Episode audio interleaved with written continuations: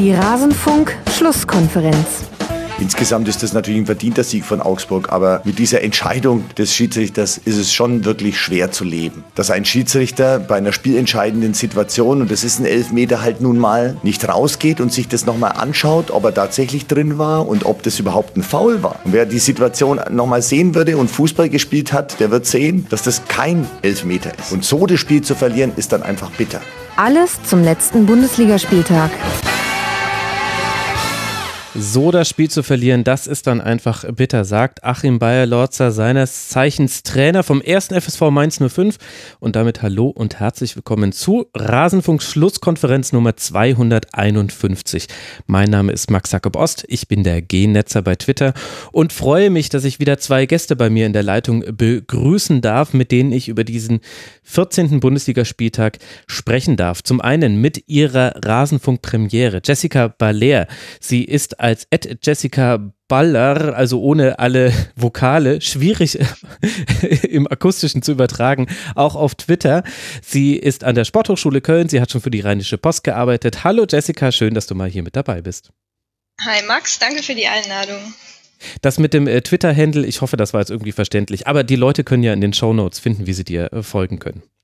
Ja, oder einfach die einzelnen Buchstaben BLNR hinten und dann passt. Genau, so kriegt man dich. Und wie man Mara Pfeiffer bekommt, das wissen eingefleischte Rasenfunkhörerinnen und Hörer schon. Sie ist von Früff, sie ist, ach, sie ist so umtriebig. Man kann ganz, ganz viele Dinge von ihr hören, von ihr lesen. Sie ist zum zwölften Mal im Rasenfunk dabei und sie twittert als Wortpiratin. Hallo Mara. Hallo lieber Max, schön mal wieder bei dir zu sein. Ich freue mich auch, dass du hier bist und dass du uns dann später im Schwerpunkt ein bisschen den ersten FSV Mainz 05 erklären wirst und was sich da jetzt alles so getan hat. Da gab es ja durchaus so einiges. Aber du kannst dich noch entspannen. Erst,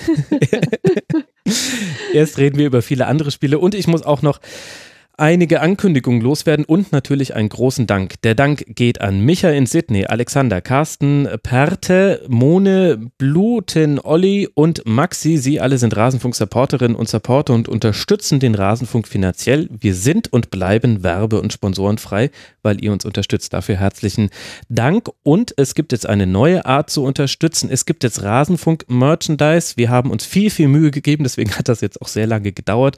Unter Kiosk www.rasenfunk.de. Da findet ihr unseren fair hergestellten, hoffentlich sehr schicken Merch. Da könnt ihr mal gucken, ob ihr uns auch auf die Art und Weise unterstützen wollt, wenn ihr möchtet. Und solltet ihr euch wundern, dass hier vielleicht etwas ein bisschen anders klingt als sonst, dann liegt das daran, dass diese Folge nicht in München aufgezeichnet wird, in den berühmten Rasenfunk-Headquarters oder in den Rasenfunk-Studios, die eigentlich nur mein Büro sind, sondern äh, heute sitze ich in einem Hamburger Wohnzimmer mit wunderbarem Blick auf die Bille, denn der Rasenfunk ist bei den Lead Awards nominiert und da ist morgen die Preisverleihung. Und da wären wir bestimmt nicht nominiert, wenn den Rasenfunk keiner hören würde. Deswegen herzlichen Dank dass ihr letztlich dann dafür auch gesorgt habt, dass wir auf einmal bei so einem Award dann rumlaufen werden. So, und eine allerletzte Abkündigung habe ich noch zu machen. Dann können wir endlich loslegen mit dem 14. Spieltag. Und zwar wird auch noch ein neues Tribünengespräch erscheinen. Ich war am Freitag in Gladbach, am Samstag auch noch zum Topspiel gegen Bayern und habe am Freitag mit Stefan Schippers ein Tribünengespräch aufgenommen. Das ist der Geschäftsführer von Borussia Mönchengladbach. Das wird in der nächsten Woche erscheinen. Und da gibt es interessanterweise auch einen Link zu einer sehr, sehr empfehlenswerten anderen Podcast-Episode, in der Jessica zu Gast war, nämlich die Folge Diplomaten in kurzen Hosen vom tollen Podcast Mensch, Frau Nora. Da geht es darum, unter anderem darum, wie Borussia Mönchengladbach die Völkerverständigung mit Israel nach dem Krieg gesucht hat. Das ist eine ganz tolle Folge. Jessica, ich hätte das auch gesagt, wenn du nicht mit dabei hier im Rasenfunk wärst. Ich hätte das so oder so empfohlen. Aber es trifft sich jetzt wirklich sehr gut, dass du ausgerechnet jetzt hier mit dabei bist. Sehr gut. Ja, super.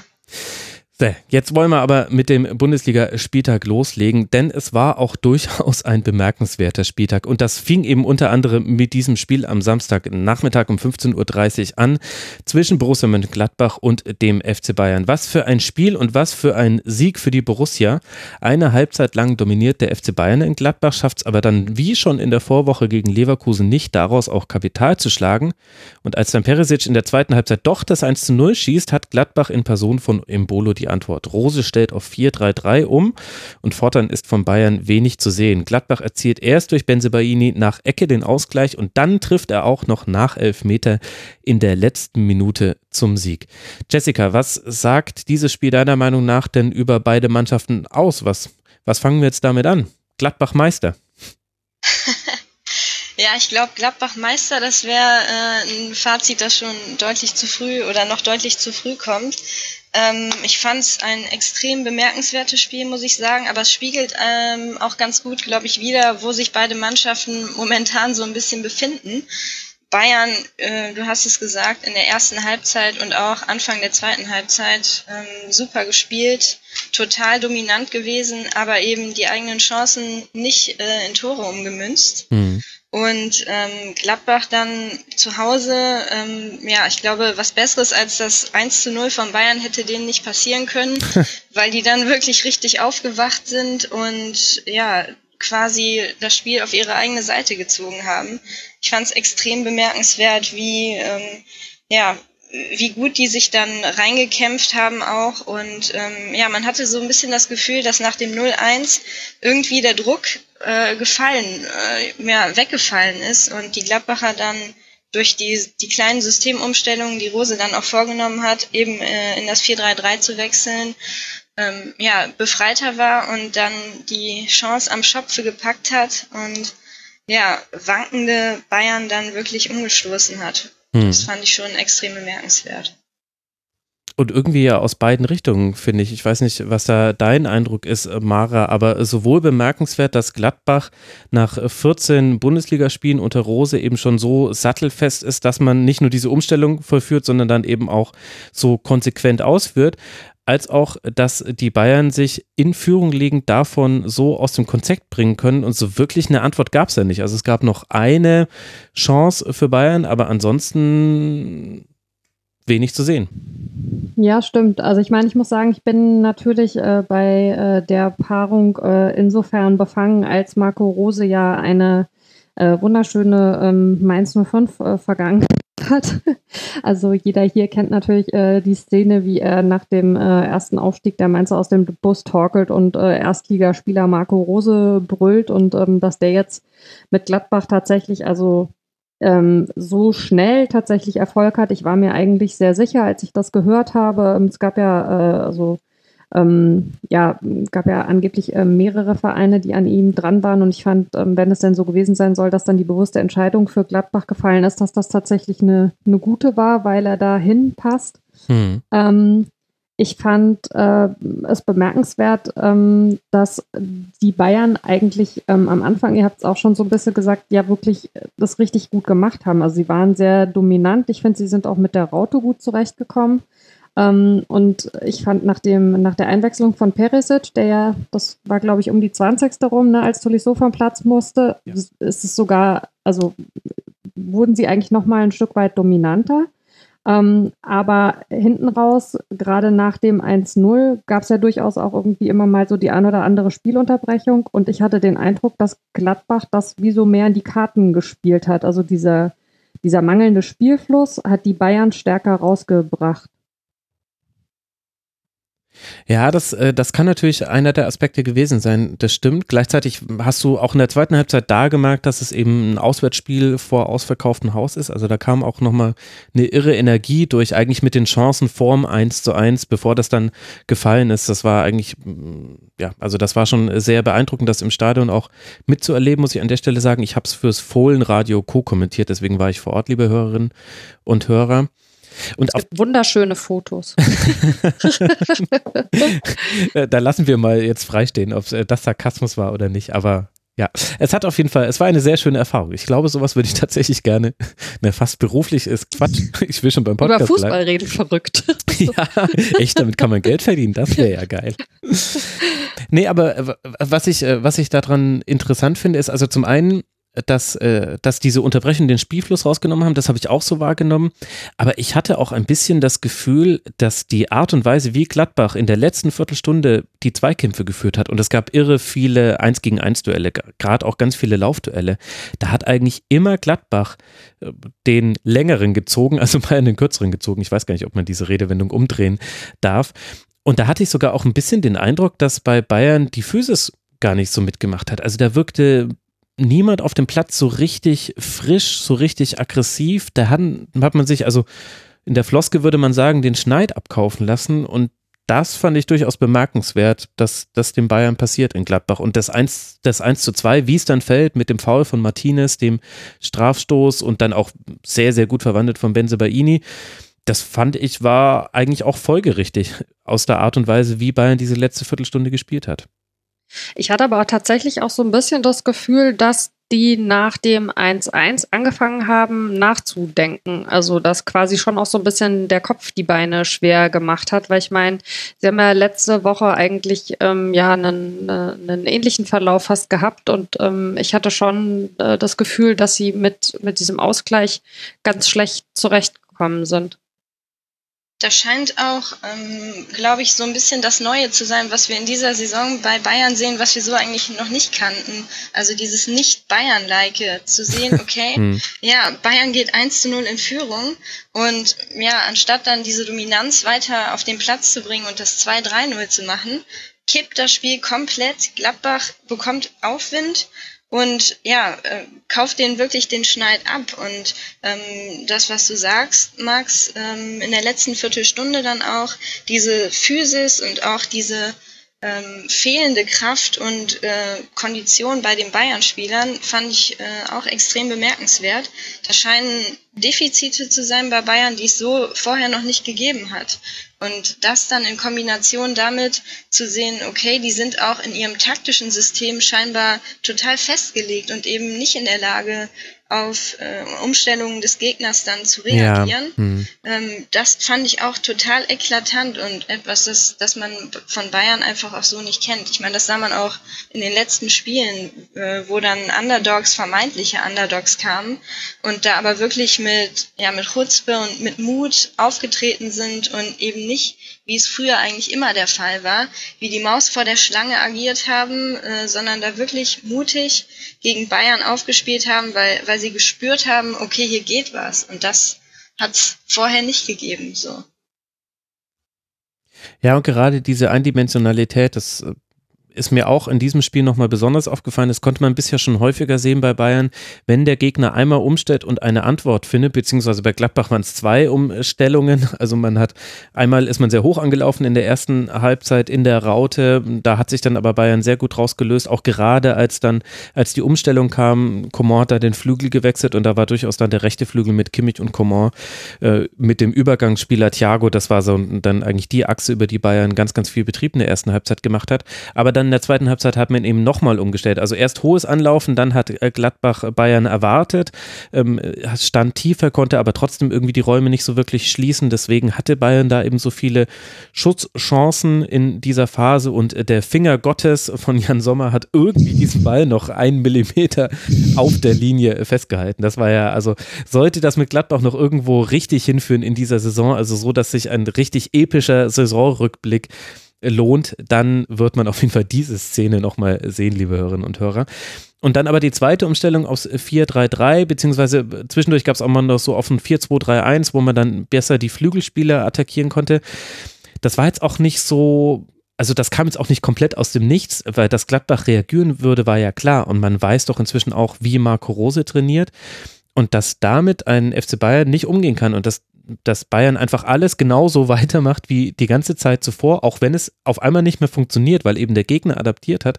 Das fand ich schon wirklich interessant. Da hätte ich vielleicht auch von Hans-Dieter Flick ein bisschen mehr erwartet, weil bei Kovac wussten wir das schon, dass Ingame-Coaching jetzt nicht das allerwichtigste Asset in seinem Trainerdasein ist. Bei Flick hätte ich eigentlich damit gerechnet, dass er den Spielern ein bisschen mehr Lösungen an die Hand gibt oder die Spieler sich die selber lösen. Das fand ich schon auch nochmal einen interessanten Aspekt.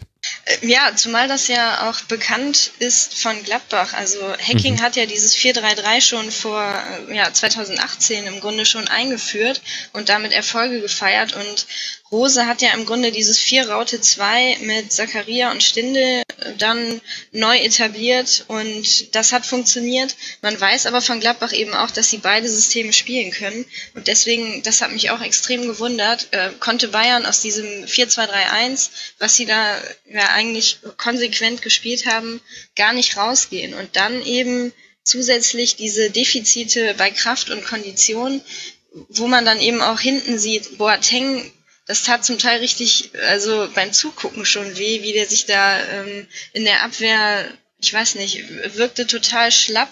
Mhm. Und auch Martinez, als er dann äh, das Foul begeht und der Elfmeter kommt, ist er auch einfach zu spät, zu langsam.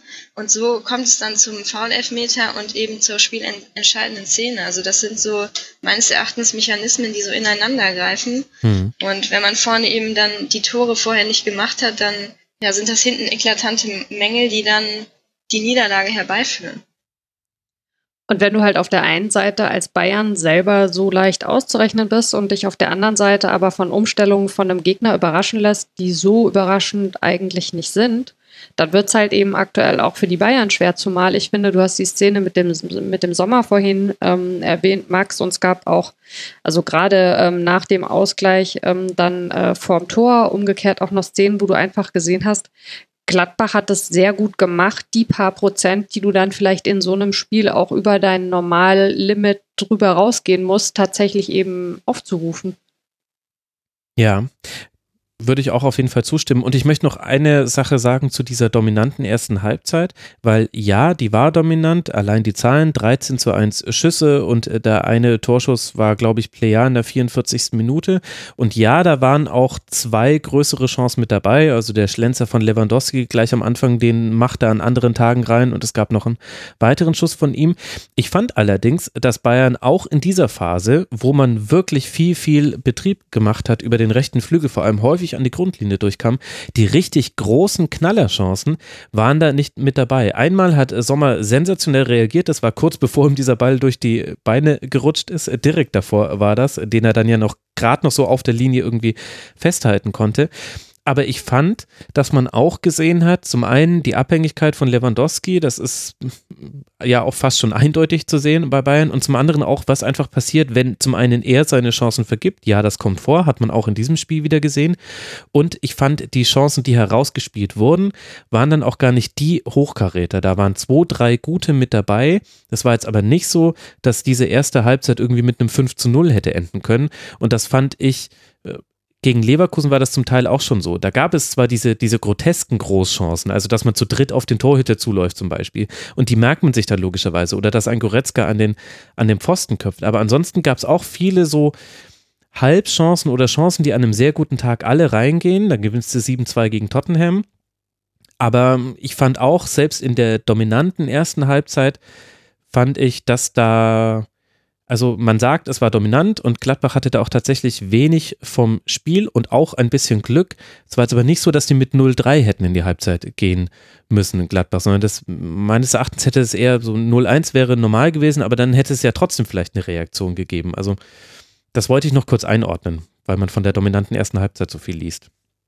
Ja, wobei natürlich ähm, auch Kimmich, ich weiß gar nicht, nach 5, 26 Minuten relativ frei ähm, zum Schluss kam. Perisic auch ein, zweimal und ähm, ich fand auch Müller wieder mal relativ stark auch vorne, mhm. ähm, hat viel Tempo auch mit reingebracht und gute Ideen, weil auch einfach ähm, Gladbachs Abwehrreihen relativ lückenhaft waren in dem Moment und mhm.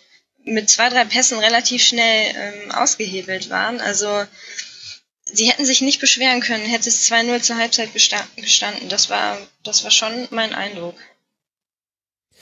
Und was äh, fangen wir jetzt mit Borussia Mönchengladbach an? Jetzt haben wir sehr viel schon über die Bayern gesprochen. Ich meine, dass Benzibaini ein äh, sehr, sehr gutes Spiel äh, gemacht hat. Wobei, da bin ich auch so ein bisschen zwiegespalten. Man hat natürlich auf der einen Seite die beiden Tore, auf der anderen Seite muss man aber auch konstatieren, also als da Coman und Kimmich über seine Seite gekommen sind in der ersten Halbzeit, da war Benzebaini häufig äh, derjenige, der da die direkten Duelle mit, mit Coman dann auch häufig äh, verloren hat in der ersten Halbzeit. Also ich will jetzt nicht sagen, kein gutes äh, Spiel, aber das gehört irgendwie zu dem Spiel von Benzibaini mit dazu. Eine überragende zweite Halbzeit gepaart mit einer ersten Halbzeit, wo es dann doch noch ein paar Ansatzpunkte gibt zur Verbesserung.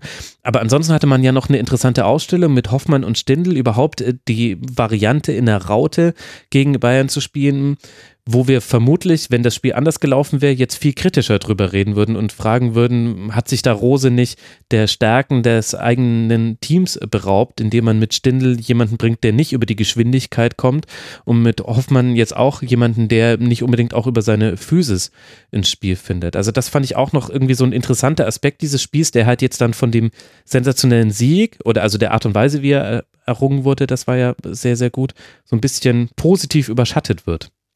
Also, bisschen böse gesagt, war das jetzt halt auch nicht eine Bayern-Mannschaft, die über die Geschwindigkeit kommt ähm, ja. finde ich. Und das war letzte Woche auch schon ein bisschen so. Und ich weiß nicht, also vielleicht war das dann auch ein Punkt, wo Rose sich das irgendwie tatsächlich getraut hat, es so zumindest mal zu probieren, weil ich meine, nachjustieren kannst du halt immer noch, dass das eine, finde ich.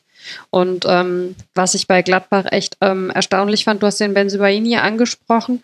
Mir ist der also so noch nicht aufgefallen gewesen, muss ich ehrlich sagen. Ich gucke jetzt aber auch nicht jedes Spiel von Gladbach und der hat halt echt so eine totale Unbekümmertheit. Ne? Das hilft dir in so einem Spiel, glaube ich, tatsächlich schon auch. Also auch, ja. äh, wie der dann hinterher die Geschichte erzählt hat, ne, mit dem Elfmeter, dass er irgendwie äh, schon äh, letzte oder vorletzte Woche gesagt hat, wenn es mal wieder einen gibt, äh, dann schießt er. Und Sippel irgendwie dann wohl in der Situation tatsächlich zu ihm hingekommen ist und ihn so dran erinnert hat und gesagt hat, hier, du hast irgendwie angekündigt, jetzt mach auch. Und dann macht er es halt einfach und knallt ihn halt rein gegen die ja. Bayern. Ja, also ich meine, die Lässigkeit musst du dann auch erstmal mhm. haben, genau. Ja, das stimmt. Das stimmt natürlich mit der Geschwindigkeit. Und dann haben wir vielleicht noch so einen zweiten Matchwinner. Ich weiß nicht, wie du es gesehen hast, Jessica, aber ich fand äh, Embolo nicht nur, weil mit seiner Einwechslung so ein Ruck durch die ganze Mannschaft ging, sondern der hat so zwei, drei Zweikämpfe gleich am Anfang nach seiner Einwechslung gewonnen. Und dann hatte ich den Eindruck, wurden auch alle um ihn außen rum ein, ein Stückchen besser. Also dann ging auf einmal auch bei Tyram, der in der ersten Halbzeit ein paar unglückliche Aktionen hatte, ging wieder viel mehr. Und ich fand, Embolo war, hat für sich genommen ein gutes Spiel gemacht und hatte auch so einen Abstrahleffekt auf die Mannschaft. Absolut. Ähm, ähnlich auch wie das ja letzte Woche gegen Freiburg auch war. Da war er ja der Matchwinner mit zwei Toren und einer Vorlage. Embolo macht sowieso oder spielt momentan richtig gut. Das hat man in Ansätzen auch schon auf Schalke gesehen, ähm, vergangene Saison, immer wenn er dann mal nicht verletzt war. Und ähm, ja, das war tatsächlich seine Einwechslung beziehungsweise ihn nicht in der Startelf zu bringen, das fand ich auch ähm, mhm. sehr mutig und genau das, was du sagst, wir würden, glaube ich, anders jetzt über diese Startelf sprechen, wäre das in die Hose gegangen. Zumal ähm, Rose ja nicht nur Embolo draußen gelassen hat und auf Tyram und Plea gesetzt hat, sondern auch beispielsweise Neuhaus oder Hermann. Mhm. Ähm, und das war schon extrem mutig und aber im Nachhinein kann man nur sagen, dass er alles richtig gemacht hat, weil diese Einwechslung von Embolo nochmal einen Impuls gegeben hat und auch Hermann, der dann später kam ähm, und die, den entscheidenden Pass dann auch gespielt hatte, wo es dann später den Elfmeter gab. Also das waren schon, da hatte Rose einen großen Anteil daran, dass das auch so glimpflich dann und glücklich ausgegangen ist am Ende. Wenn ich Embolo spielen sehe, denke ich immer mit einer äh, gewissen Zärtlichkeit, nicht Nostalgie, aber so einer gewissen irgendwie zärtlichen Verbundenheit an Christian Heidel. Weil ich meine, also erstens ist es irgendwie ganz witzig, dass äh, das jetzt so zusammengeführt wurde, also seine Verpflichtung äh, bei seinem Spieler quasi in Anführungszeichen. Ähm, und zum anderen gibt es schon so den einen oder anderen, ne, der in, äh, der in Heidels Zeit äh, nach Schalke gekommen ist, also eben auf Heidels Bestreben, wo man jetzt so merkt, naja, ähm, war, war doch nicht alles schlecht. Also das finde ich bei dem äh, sehr offensichtlich.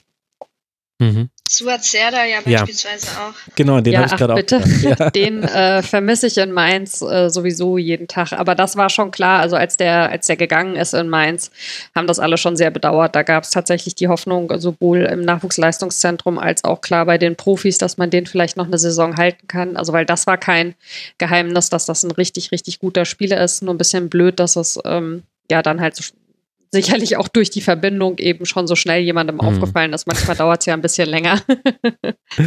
ja, das stimmt. Allerdings. Aufgefallen sind auch die Gladbacher, noch kurz, um es erwähnt zu haben, Matthias Ginter direkt aus Verletzung wiedergekommen. Dafür ein sehr, sehr gutes Spiel neben einem ebenfalls starken Elvedi gemacht in der Innenverteidigung. Es hat einfach viel gepasst bei der Borussia und damit ist man jetzt Tabellenführer geblieben nach diesem Bundesligaspieltag mit 31 Punkten, 10 Siege, ein Unentschieden, drei Niederlagen, 30 zu 16 Tore. Das sind sehr, sehr, sehr, sehr gute Zahlen, aber alle Borussen-Fans wissen das ja schon, die haben sie nämlich wahrscheinlich über dem Bett hängen. Es geht jetzt weiter, zu Hause gegen Başakşehir hier und dann spielt Gladbach in Wolfsburg. Für den FC Bayern folgen jetzt zwei Heimspiele, zu einem, zum einen gegen Tottenham und dann gegen Werder Bremen. Das sind die nächsten beiden Partien für die Bayern, die nach diesem Spieltag auf Tabellenplatz 7 liegen. Was das bedeutet, müssen wir jetzt, glaube ich, nicht ausarbeiten. Da werden die Mülltonnen brennen in München. Ich weiß es nicht. Ich bin hier im schönen Hamburg. Vielleicht setze ich mich auch ab. wenn das jetzt so bleibt, wenn das jetzt äh, kein internationaler Fußball mehr in München, dann, dann bleibe ich einfach hier. Na, wobei in Hamburg, da fällt mir gerade auf. Moment, okay. Ganz dünnes Eis. ja, machen wir, machen wir lieber ganz schnell weiter mit dem nächsten Spiel. Ich habe gerade auch gemerkt, dass ich mich da auf sehr dünnes Eis begebe. Lasst uns lieber über die Mannschaft sprechen, die bis zu diesem verwandelten Elfmeter von Benzebaini Tabellenführer gewesen wäre. Ein Tabellenführer im Konjunktiv, nämlich Rasenballsport Leipzig. Da traf Julian Nagelsmann am Samstag auf sein altes Team und konnte einen Sieg feiern. Zweimal trifft Werner, einmal Sabitzer. Bicakcic erzielt kurz vor Abpfiff nach Ecke noch den Ehrentreffer. Aber mehr war nicht drin für Hoffenheim, das einige Ausfälle zu verkraften hatte mit Vogt, Rudi und Hübner. Aber auch mit denen wäre es wahrscheinlich schwer geworden gegen ein doch relativ starkes Leipzig, so wie man es jetzt auch schon gewohnt ist. Oder wie hast du das Spiel gesehen, Mara? Also ähm, ich muss sagen, ich hätte nach dem Spiel letzte Woche gegen Paderborn, wo Leipzig sich ja schon gar nicht mal so leicht getan hat, ähm, mhm. nicht erwartet, dass sie so dominant sein würden. Ähm, ich fand sie in dem Spiel aber doch also schon deutlich ähm, dominant, ähm, was äh, unter anderem natürlich daran lag, äh, dass Werner einen Wahnsinnstag hatte. Also dass dem ist einfach alles gelungen, finde ich, und der ist in einer Wahnsinnsform aktuell.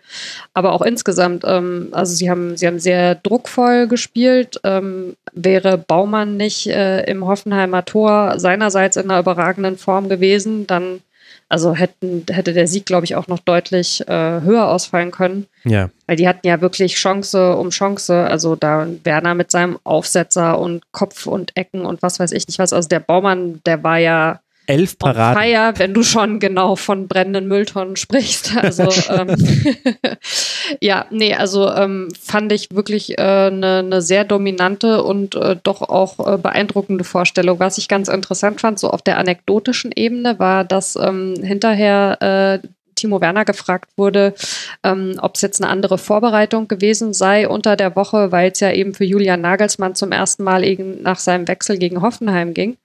Und Timo Werner so, also sehr deutlich und auch so selbstverständlich meinte, ja, ja, also das hätte man definitiv gemerkt und so. Und wenn man so gegen den Ex spielt, dann will man ja immer ähm, besonders zeigen, dass man es halt irgendwie drauf hat und so.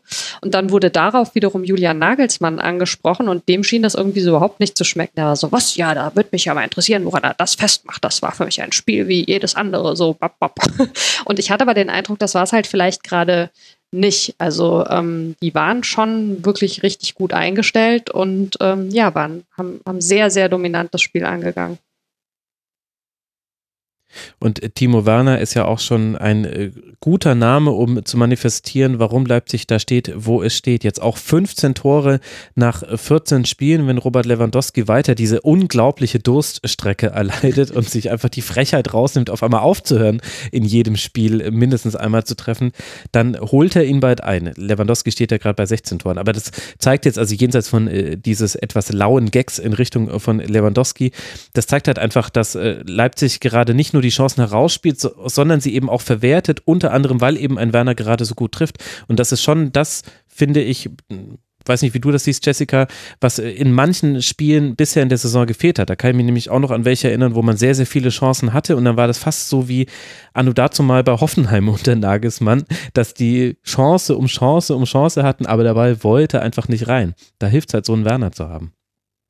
Absolut, der hat jetzt ähm, an 21 Toren, glaube ich, seine Beteiligung gehabt. Und mhm. ja, wenn man, wenn man sich anschaut, Leipzig hat 39 Tore geschossen.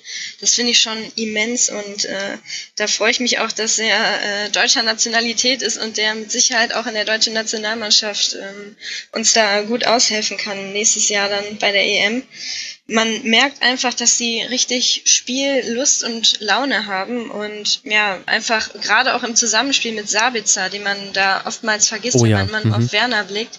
Für mich ist Sabitzer auch einer der Strippenzieher da und immens wertvoll und wichtig in dem ganzen Leipziger Konstrukt und ja, es macht einfach Spaß, denen zuzuschauen, wie die sich Chancen erarbeiten und eben auch die in Tore ummünzen. Anders als es jetzt, hatten wir eben besprochen, bei Bayern der Fall ist. Die, die spielen, die haben ihr Kurzpassspiel, die versuchen es wenig mit langen Bällen, sondern finden immer Lösungen ähm, mit kurzen Pässen, mit schönen Kombinationen und dann Sabitzer und Werner da vorne sind einfach ein ziemlich geniales Duo und ja, also für mich Leipzig einer der Top-Favoriten dieses Jahr auf die, oder nächstes Jahr dann auf die Meisterschaft. Mhm. Auch ein schönes Abstaubertor von Sabitzer, ne? Das 3-0. Ja. ja, das stimmt. Und was ich vor allem interessant finde bei, bei Leipzig ist inzwischen, wie, wie unterschiedlich Leipzig pro Spiel spielt. Also, also innerhalb eines Spiels, so meine ich jetzt. Also das stimmt, was du gesagt hast, Jessica, dass man halt mit, den, mit Kurzpässen viel versucht und vor allem alles vertikal, also jeder Ballverlust für Hoffenheim und zwar völlig egal, ob am gegnerischen 16er oder in der eigenen Hälfte. Es wurde immer gefährlich, weil Leipzig eben einfach immer noch diese Umschaltmannschaft in Perfektion ist, in solchen Spielen zumindest in Perfektion. Es gab aber dann auch andere Phasen. Also Hoffenheim hat zum Beispiel auch versucht, hoch anzulaufen und stand dabei aber sehr breit, weil Leipzig das wusste und die sehr weit auseinandergezogen hat. Und dadurch gab es immer Anspielstationen und man hat gemerkt, Hoffenheim, also den, ist, den Spielern ist das manchmal aufgefallen, im Anlaufen, dass in ihrem Rücken gerade so viel Platz ist, obwohl sie alle eigentlich genau die Bewegung machen, wie sie es gegen andere Gegner auch schon gemacht haben. Gegen Paderborn, Köln haben sie, glaube ich, äh, nee, nee, Köln war ein bisschen langsamer, was sie da angelaufen haben. Aber Hoffenheim hat das schon häufiger gemacht in dieser Saison. Und dann ab dem 2 zu 0 war es dann auf einmal so, dass Leipzig wartet, bis Hoffenheim anläuft und gleichzeitig die vordere Reihe, also die, die Offensivspieler, und das waren dann vier Offensivspieler, also haben ja in so einem 4-2-2-2 gespielt und haben einfach vier Spieler in die vorderste Reihe gestellt, äh, quasi quasi in die Verteidigungsreihe von Hoffenheim und dann gab es auf einmal lange Bälle, was du noch nicht so häufig von Leipzig gesehen hast. Und das fand ich, das hatte auch so ein, das, das hat so einen Nagelsmann-Touch, dass du quasi auch weißt, was mache ich denn eigentlich, wenn ich führe, was für den Gegner so richtig eklig ist. Und dann haben sie auf einmal aus der letzten Kette heraus einen langen Ball nach dem anderen gespielt, weil sie halt dann vorne vier gegen vier in einzelnen Duellen hatten. Und da muss ich sagen, das ist eine Versilität, die man gerade nicht so häufig hat in der Bundesliga, dass eine Mannschaft, auch wenn es eigentlich alles gerade perfekt läuft, dann spielen die meisten einfach ihren Stiefel runter und Leipzig passt sich dann da sogar nochmal drauf an, dass der Gegner jetzt aber noch mehr Risiko gehen muss. Und das ist mir in diesem Spiel zum ersten Mal so richtig aufgefallen, vor allem auch das mit den langen Bällen. Das habe ich vorher so noch nicht beobachtet. Das mit den langen Bällen fand ich tatsächlich auch auffällig in der Partie, witzigerweise. Und was ich bei Leipzig halt grundsätzlich krass finde, ist, dass sie einfach immer unfassbar viel laufen. Ne? Also sie hören auch nicht auf zu laufen, wenn sie irgendwie äh, 3-0 führen. Die haben irgendwie 124 Kilometer gerobbt. Also das ist schon heftig, finde ich. Mhm. Da geht auch überhaupt nicht mal irgendwie die äh, Dynamik raus.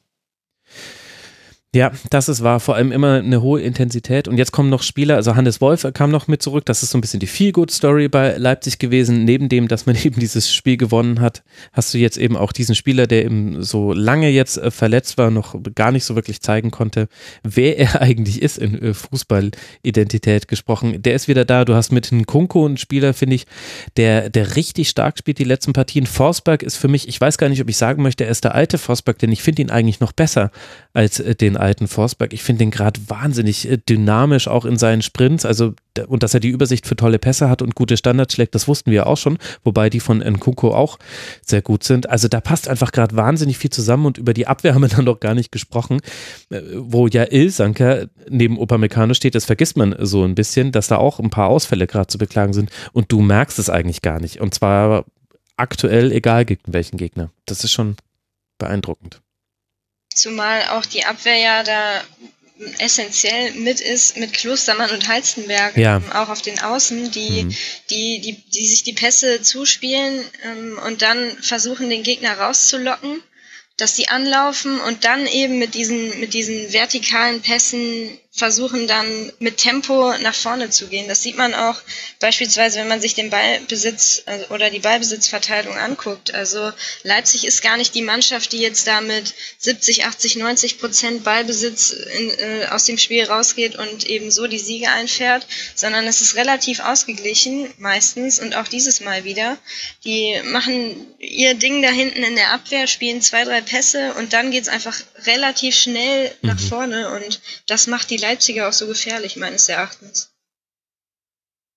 Ja, glaube ich auch, dass das ein wesentlicher Punkt ist. Und gleichzeitig, und das hört sich jetzt vielleicht ein bisschen komisch an, wenn wir Leipzig so gelobt haben die ganze Zeit, aber ich fand auch Hoffenheim gar nicht so schlecht. Also das war ein verdienter Sieg für Leipzig, weil letztlich einfach die Qualität in vielen Aktionen besser war, aber es gab auch einige Chancen für Hoffenheim und Grillitsch hat so ein paar Mal gelupfte Bälle über die Abwehr gespielt, das waren genau die Bälle, die du gegen Leipzig brauchst und mm, es hat einfach nur der Abschluss dann gefehlt. Also ich fand, dass Hoffenheim im Rahmen seiner Möglichkeiten eigentlich auch ein ganz gutes Spiel gemacht hat.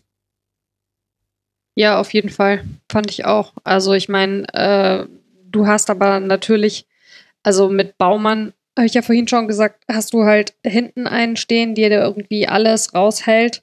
Und ähm, Bijakcic, das Tor, was er letztlich gemacht hat, das, das sah ja fast schon eher zufälliger aus, aber der hatte gerade auch in der ersten Halbzeit ein, zwei richtig gute Chancen, ja. wo es mit ein bisschen Glück hätte funktionieren können. Also war jetzt kein schlechtes Spiel von Hoffenheim. Leipzig war einfach nur in dem Spiel so viel stärker.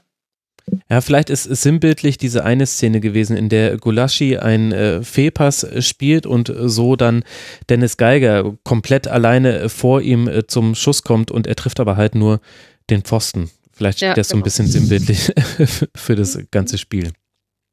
Ja, man hatte auch einfach das Gefühl, klar, Leipzig war eben nicht über 90 Minuten dominant, aber sobald die dann wieder Lust hatten, sage ich mal, und das Tempo angezogen haben, dann war eben auch für Hoffenheim dann relativ schnell klar, okay, ähm, da kommen wir jetzt nicht gegen an. Also ich habe auch gesehen, dass Hoffenheim da öfter mal wieder gut ins Spiel kam, aber aus meiner Sicht war es dann eher so, dass Leipzig dann sich dann da eher mal eine kurze Pause gegönnt hat und gesagt hat, okay, und jetzt ziehen wir wieder an und dann mhm. war Hoffenheim wieder raus.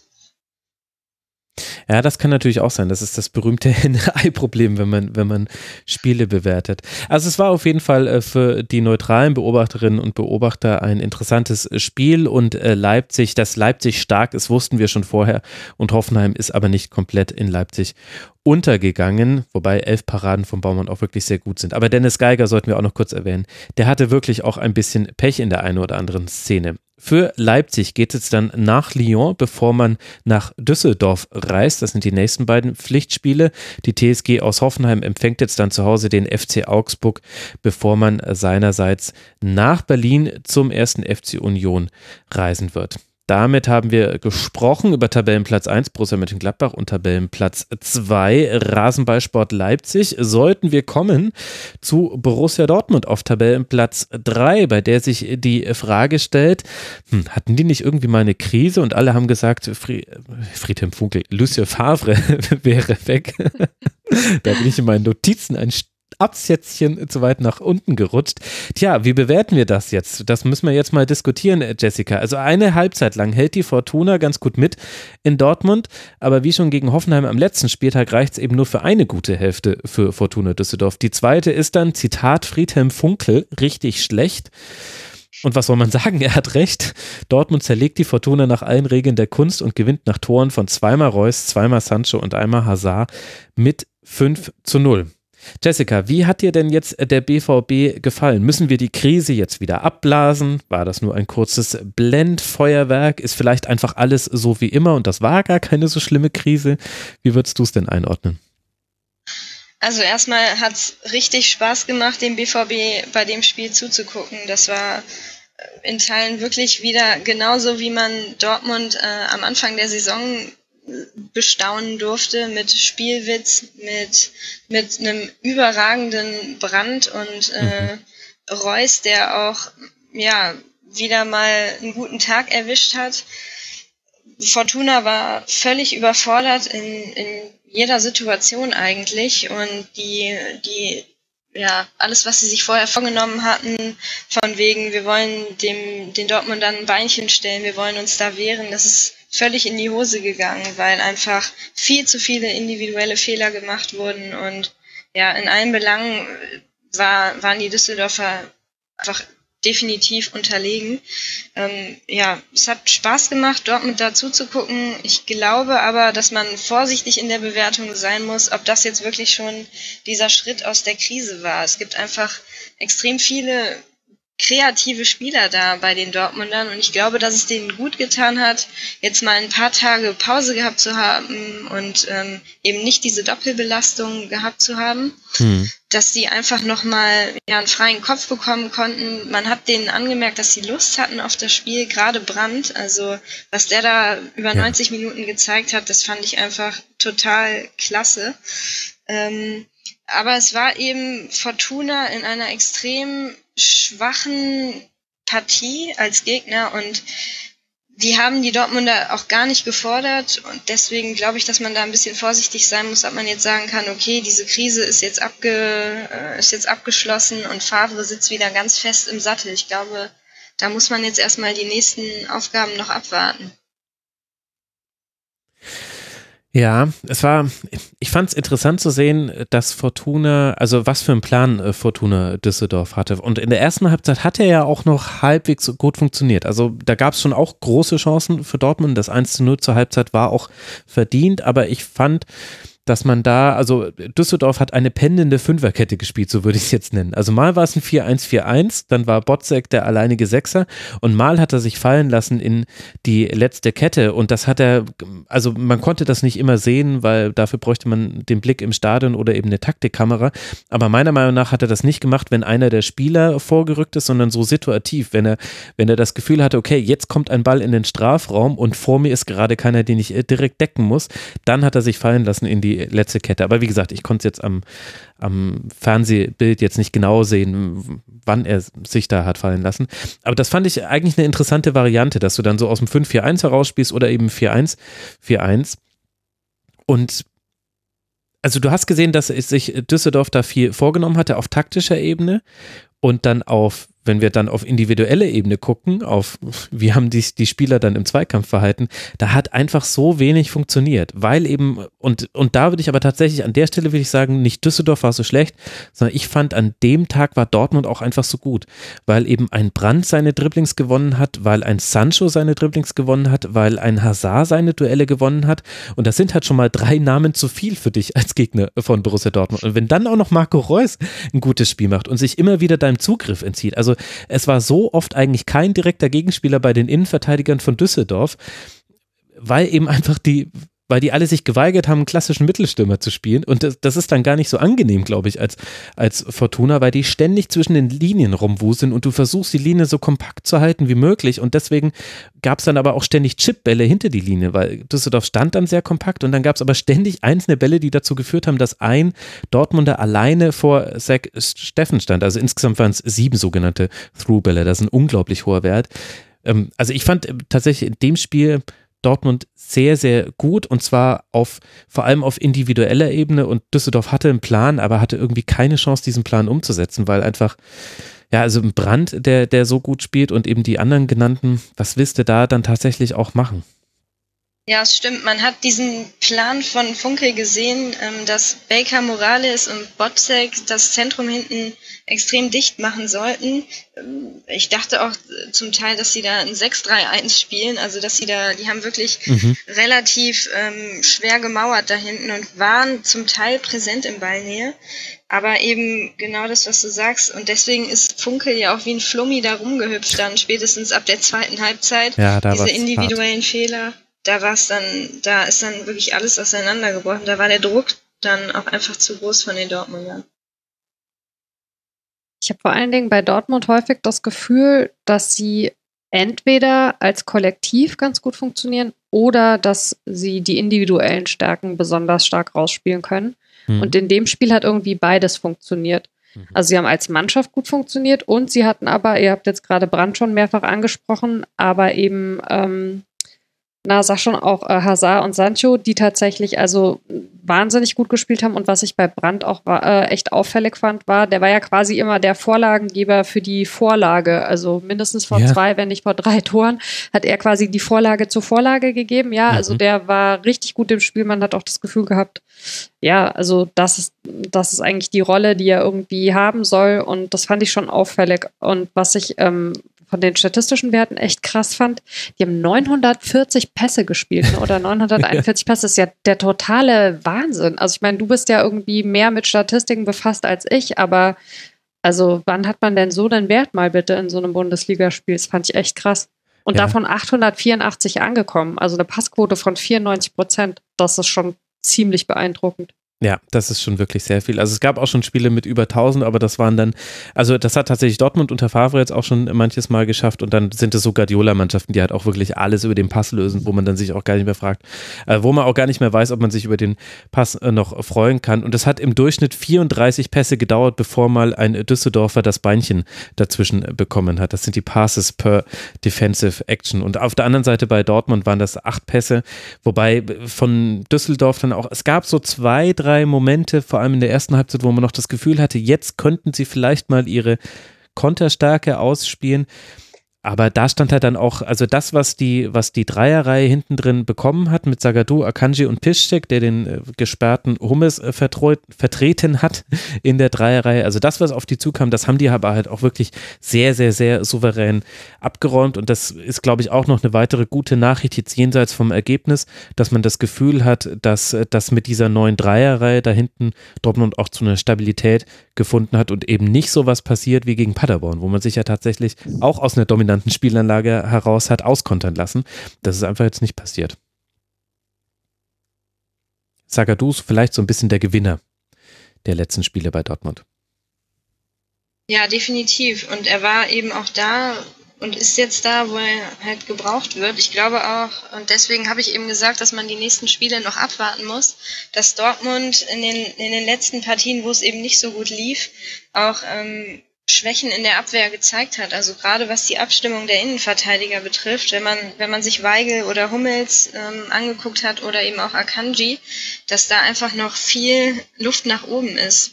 Wenn man jetzt mal die, diese glänzende Offensive ähm, mit diesen tollen Spielern vorne ähm, so ein bisschen außen vor lässt, muss man eben auch ganz klar sehen, dass in der Abwehr eben diese Probleme häufiger aufgetreten sind. Und hm.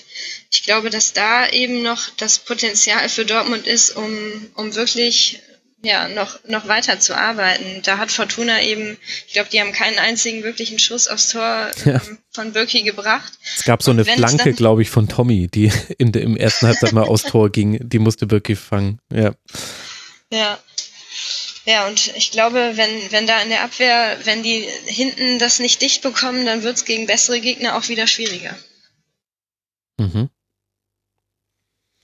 Und da kommt jetzt auch ein bisschen was auf Fortuna Düsseldorf zu, für die ja tatsächlich auch die Tordifferenz irgendwann ein Faktor werden könnte. Also bei Düsseldorf sprechen wir jetzt über den aktuell Tabellen 16. mit 12 Punkten. Man ist dann punktgleich mit der Hertha auf Tabellenplatz 15, aber die Tordifferenz ist jetzt minus 13. Da ist man in einem in einer Umgebung mit Mainz 05, die haben minus 14, mit Paderborn, die haben minus 15 und mit Köln, die haben minus 18. Danach gibt es dann schon einen deutlichen Cut. Und als nächster Gegner spielt man jetzt zu Hause gegen Rasenballsport Leipzig, bevor man dann zwei ganz wichtige Spiele hat für Düsseldorf, nämlich gegen Augsburg und in Berlin, nee, Entschuldigung, zu Hause gegen den ersten FC Union Berlin. Das wird noch interessant, glaube ich. Und die sind halt richtig gut drauf gerade. Mhm. Über die werden wir auch noch sprechen und zwar früher. Wir gehen ja die Tabelle von oben nach unten durch. Union wird da schneller zur Sprache kommen, als äh, so mancher vielleicht erwartet hätte vor dieser Saison. Für Borussia Dortmund geht es jetzt dann zu Hause gegen Prag in der Champions League weiter, bevor man dann nach Mainz reist zu Mainz 05, wo dann Mara ganz genau beobachten wird, wie das jetzt genau ist mit der Dreierkette. Super Zeitpunkt, ja, genau. Ach, Gibt es denn einen guten Zeitpunkt für ein Spiel gegen Dortmund? Jetzt mal, mal gucken. Wir, wir haben ja gesagt, wir sollen noch nicht, äh, wollen es nicht überbewerten, diese 15 Uhr. Das hat ja Jessica ganz gut eingeordnet, fand ich, am Anfang dieses Segments. Dann lasst mal weiter gucken in der Tabelle und wenn wir jetzt auf Tabellenplatz 4 schauen, dann grüßt dort fröhlich winkend der FC Schalke 04, beziehungsweise nicht mehr ganz so fröhlich winkend, denn zum einen liegt man jetzt natürlich wieder hinter dem BVB und zum anderen hat man verloren und zwar gegen gegen eine Mannschaft, bei der man es vielleicht gar nicht so wirklich glauben mag, aber diese Bundesligamannschaft, nämlich Leverkusen, hat in den letzten neun Pflichtspielen nur eine Niederlage erlitten es fühlt sich gar nicht so wirklich an, aber das ist die Statistik von Leverkusen und nach dem 2 zu 1 in München schafft die Elf von Trainer Peter Boss jetzt eben auch gegen Schalke 04 nach zwei Toren von Alario ebenfalls wieder ein 2 zu 1. Jessica, vor allem in der ersten Halbzeit hat Leverkusen nach der Führung noch eine Reihe von Chancen. In der zweiten Halbzeit gibt es allerdings auch eine dominante Phase von Schalke 04. Und auch direkt nach dem 2 zu 0 fängt man ja den Anschlusstreffer und es gab noch Chancen für Schalke. Ist der Sieg für Leverkusen deiner Meinung nach denn verdient? Tja, das ist ein bisschen schwierig einzuordnen nach dem Spiel, weil Schalke hm, wieder Moral bewiesen hat. Also nach dem 2-0 direkt das 2-1 durch Raman und auch vorher schon relativ gute Spielphasen immer wieder hatte. Hm. Man sieht einfach diesen Einfluss von Wagner, der den Spielern ja Selbstvertrauen mitgegeben hat oder jetzt mitgibt und dieses hohe Pressing, das Schalke auch eigentlich über 90 Minuten versucht hat immer wieder zu gehen, äh, Leverkusen da unter Druck zu setzen, die ja auch total spielstark sind und äh, vorne auch super besetzt sind. Ähm, ich glaube, oder so ein bisschen durch die Schalker Brille auch gesprochen, ähm, hätte ich mir gewünscht, dass das Spiel 2-2 ausgeht, da, weil einfach die Schalker sich hätten belohnen können für ein ja, wirklich engagiertes und ähm, ja, kampfbetontes Spiel. Jetzt ist es ein 1-2 und ja, Leverkusen gesellt sich oben mit unter die Top 6, hat Bayern jetzt auch überholt und ja, es ist, ich glaube, dass man das auf Schalke nicht allzu zu schwer nimmt. Man hätte den Punkt, glaube ich, gerne mitgenommen, definitiv. Hm. Ähm, es war aber trotzdem insgesamt, wenn man ein Fazit ziehen will, eine gute Leistung und ähm, auch wieder ein Schritt weiter nach vorne. Welche Rolle spielt da für dich die Entstehung des 0 zu 1? Also David Wagner meinte auch nach dem Spiel, dass ihm auch die erste Halbzeit gar nicht komplett nicht äh, gefallen hätte, weil er meinte, in den ersten 15 Minuten hat Schalke eigentlich nichts zugelassen und das 1 zu 0 fällt dann eben nach einer Ecke, unter der Nübel hindurchspringt und Alayo nur noch ins leere Tor köpfen muss. Spielt es dann für dich in der Bewertung eine Rolle? Absolut. Also das war eigentlich ein ziemlicher Knackpunkt des Spiels. Da, es kam mehr oder weniger aus dem Nichts. Schalke war am Drücker, hat eine gute ja, erste Viertelstunde auch gespielt. Nur als dann das 0-1 gefallen ist, auch die Art und Weise einfach da mit, mit fünf, sechs Leuten, also mit fünf, sechs Leverkusenern, die da direkt vor Nübel stehen. Das war, ja, irgendwie wurde der Eckstoß ausgeführt und es war klar, okay, irgendwas passiert hier jetzt. Das hat natürlich so einen kleinen Knick dann gegeben. Mhm. Was ich bemerkenswert fand und äh, finde, ist Rahman vorne, wie der, wie der sprintet und das über 90 Minuten, wie der anläuft da, ähm, das, ja, das finde ich unfassbar, wenn man sich anguckt, dass der letztes Jahr noch bei Fortuna gespielt hat. Vor zwei Jahren war ich mit der Fortuna in Marbella im Trainingslager und da hieß es noch von Funkel, ja, wir müssen auf den Raman ein bisschen aufpassen, ähm, weil er sich da sonst die Hacken wund läuft und nach 60 Minuten schon K.O. ist. Ähm, das ist für mich ein Spieler, der die ja, größte Entwicklung bisher genommen hat, auch mhm. unter Wagner. Ähm, aber auch das wurde eben dann nicht belohnt, sondern im Gegenteil, man lag dann 0-1 zurück und dann ist es natürlich extrem schwer gegen eine Leverkusener Mannschaft, die zu den Top-Mannschaften in der Bundesliga gehört, dann das noch, das noch mal zu drehen. Ganz klar ein Knackpunkt. Ja, und trotzdem hatte Schalke noch so viele Chancen. Also ich bin bei also man kann bei beiden Mannschaften Gutes aus diesem Spiel mitnehmen und bei beiden Mannschaften aber auch deutlich mit dem Finger auf Phasen zeigen, in denen es nicht gepasst hat. Und ich fand es interessant, dass zumindest in der Analyse, in der öffentlichen Analyse, ist natürlich was anderes als die interne, aber in der öffentlichen Analyse hat mir da David Wagner besser gefallen als Peter Boss.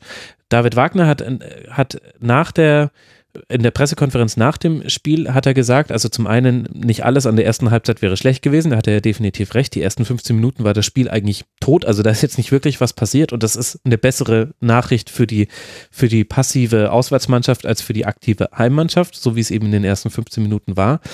Und dann konnte er auch sehr genau benennen, woher die Lücken kamen, in die Leverkusen reinspielen konnte, bei denen ja zum Beispiel Havertz auch wieder einen deutlichen Effekt aufs Offensivspiel hatte, nämlich weil beim Rausrücken die Viererkette einfach nicht genügend nachgerückt sei und er meinte, das ist halt auch ganz normal, die haben halt in dieser Konstellation jetzt noch nicht so wirklich äh, miteinander zusammengespielt und das haben wir ihnen halt in der Halbzeit gesagt und dann war und dann haben wir noch ein paar andere Dinge angesprochen und dann hat sich das deutlich verbessert.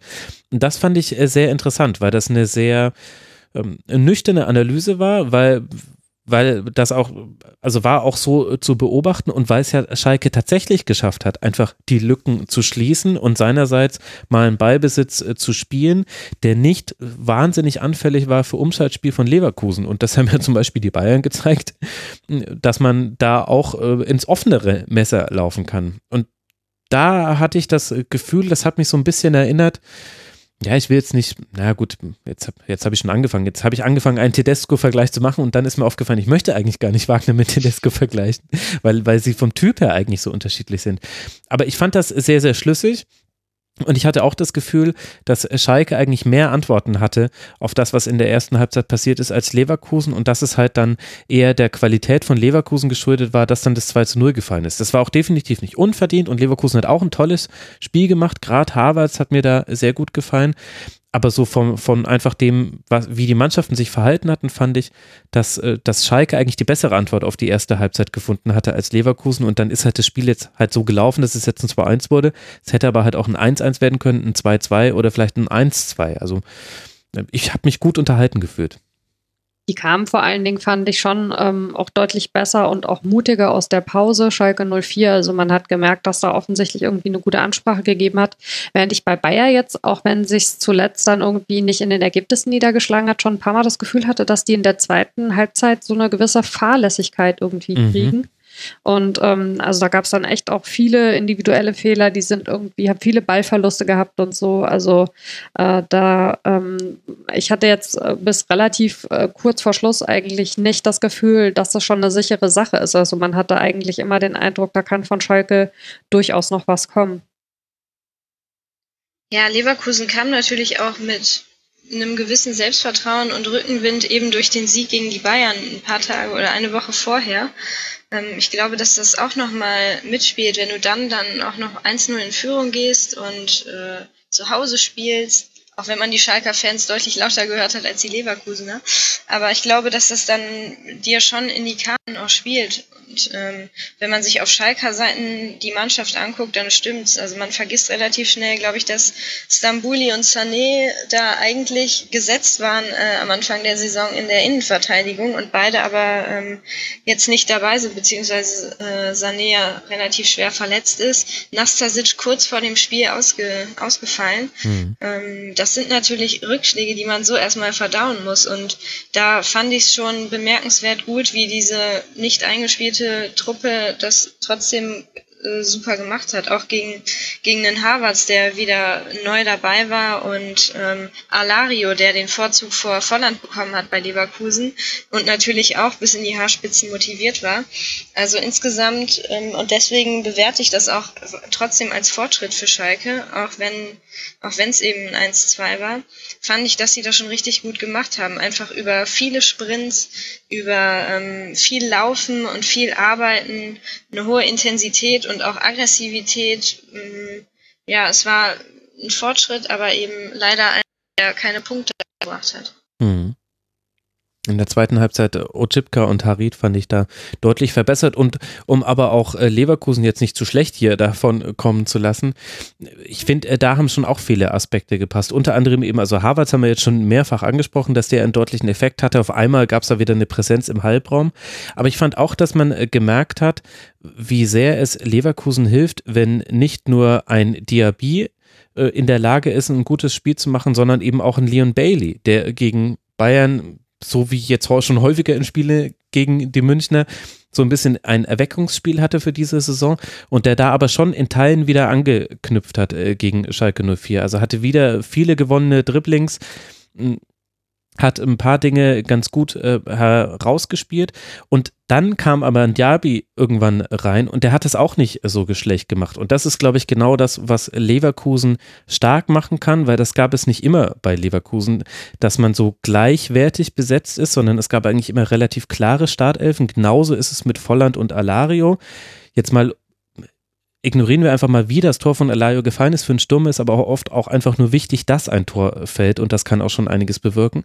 Ich glaube, das ist eine weitere gute Nachricht und dann fand ich, dass Wendell eins der besten Spiele, vielleicht sogar das beste Spiel dieser Saison gemacht hat. Der hatte in der ersten Halbzeit ein so gutes Timing in den Zweikämpfen, das war der Wahnsinn. Also in den Statistiken zeigt sich auch, hat neun Tacklings gewonnen, aber allein wenn man geguckt hat, wie häufig er genau im richtigen Moment die Fußspitze dazwischen gehalten hat, das war für die Schalker Stürmer war das zum Verzweifeln Griffin in der ersten Halbzeit.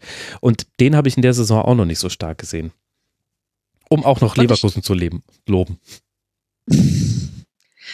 Ich finde, das war auch äh, eine der Partien an diesem Wochenende äh, mit wirklich also ausgesprochen starken äh, Torhüterleistung. Also, ähm, weil es gab äh, sowohl, also Radetzky sowieso, gab es äh, in der ersten Hälfte die eine Chance, wo Serda da auf Rahman durchsteckt und der wirklich also wahnsinnig gut hält. Und ähm, in der zweiten Phase ging es ja dann, äh, in der zweiten Hälfte gab es so eine Phase, wo es ziemlich hin und her ging gegen, weil äh, sag mal, jetzt habe ich mir einen Knoten in die Zunge geschwiegen, pardon.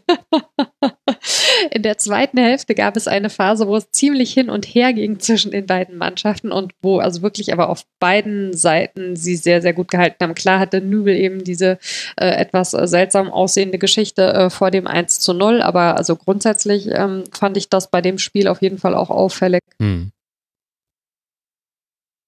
Ja, absolut. Bei Leverkusen ist es eben auch also Wendell hat mir auch richtig gut gefallen. Ähm, man sah aber eben auch, dass sie beides beherrschen, sowohl das Tempo im Spiel als auch so eine gewisse Physis auf den Platz zu bringen. Ähm, ich hatte immer so das Gefühl, wenn die, wenn die Leverkusen da vorne oder im Mittelfeld den Ball haben, dass man die schwer davon trennen kann. Und wenn, dann nur durch einen Foul. Mhm. Und das hat es den Schalkern auch extrem schwer gemacht, gerade in der ersten Halbzeit nach vorne zu kommen, ein eigenes Spiel aufzuziehen. Und das finde ich bemerkenswert bei Leverkusen, dass sie eben diese Physis haben, aber auch das Tempo, dass sie ja auch beispielsweise gegen Bayern dann immer wieder ähm, gut gezeigt haben und dann das hohe Verteidigen der, der Bayern-Verteidiger damit bestraft haben.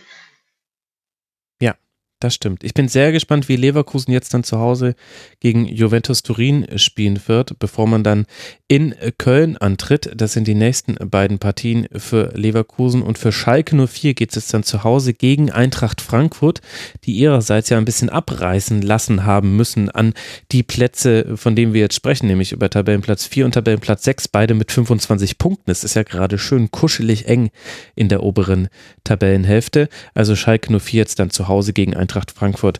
Das ist die nächste Partie am 15. Spieltag wenn wir jetzt über Mannschaften mit 25 Punkten sprechen, dann kommen wir am SC Freiburg nicht vorbei. Und der SC Freiburg Schwerpunkt, ja, er wird kommen, liebe Hörerinnen und Hörer. Ihr müsst nicht immer danach rufen. Ich habe nur dieses Mal tatsächlich schon ein paar Wochen im Voraus geplant, nachdem es mich gesundheitlich so weggehauen hat. Aber Freiburg ist noch eingeplant.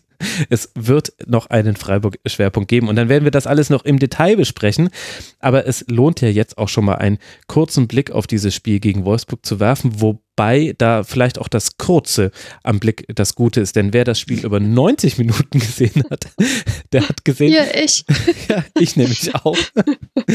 Der hat gesehen, dass das Ergebnis dann wohl das Beste war, äh, denn es ist ein Tor gefallen.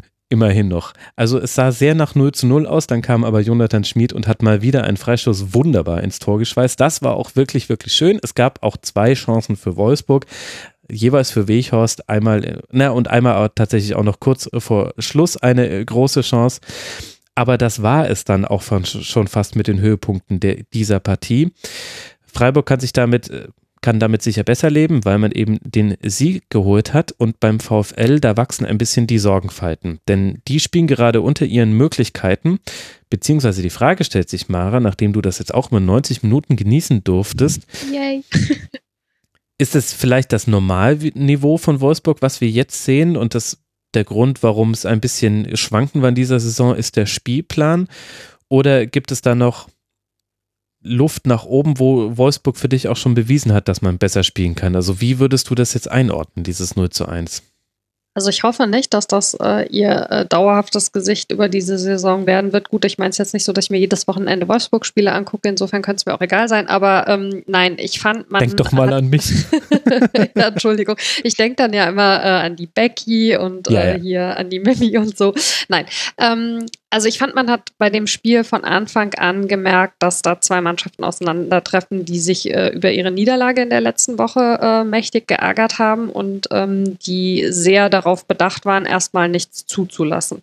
Mhm. Ähm, und die ja eigentlich äh, auch also systemmäßig, also relativ ähnlich aufgetreten sind, beide. Also ja zumindest für mein äh, Empfinden eine Dreierkette in der Rückwärtsbewegung, dann mit einer Fünferkette und insofern ähm, ja, gab es dann erstmal natürlich äh, in Sachen Chancen nicht besonders viel, haben viel mit langen Bällen gespielt, ähm, gab dann natürlich entsprechend auch die Umschaltaktionen, aber es wirkte alles sehr lange, sehr, sehr abtastend, finde ich. Und ähm, Wolfsburg finde ich ehrlich gesagt schwierig, weil ähm, ich bin ja ähm, darf man das laut sagen? Ähm, ich mag ja äh, Bruno Labbadia als Trainer ganz gerne und als die letzte Saison unter Labbadia darf gespielt haben. Laut sagen? ja.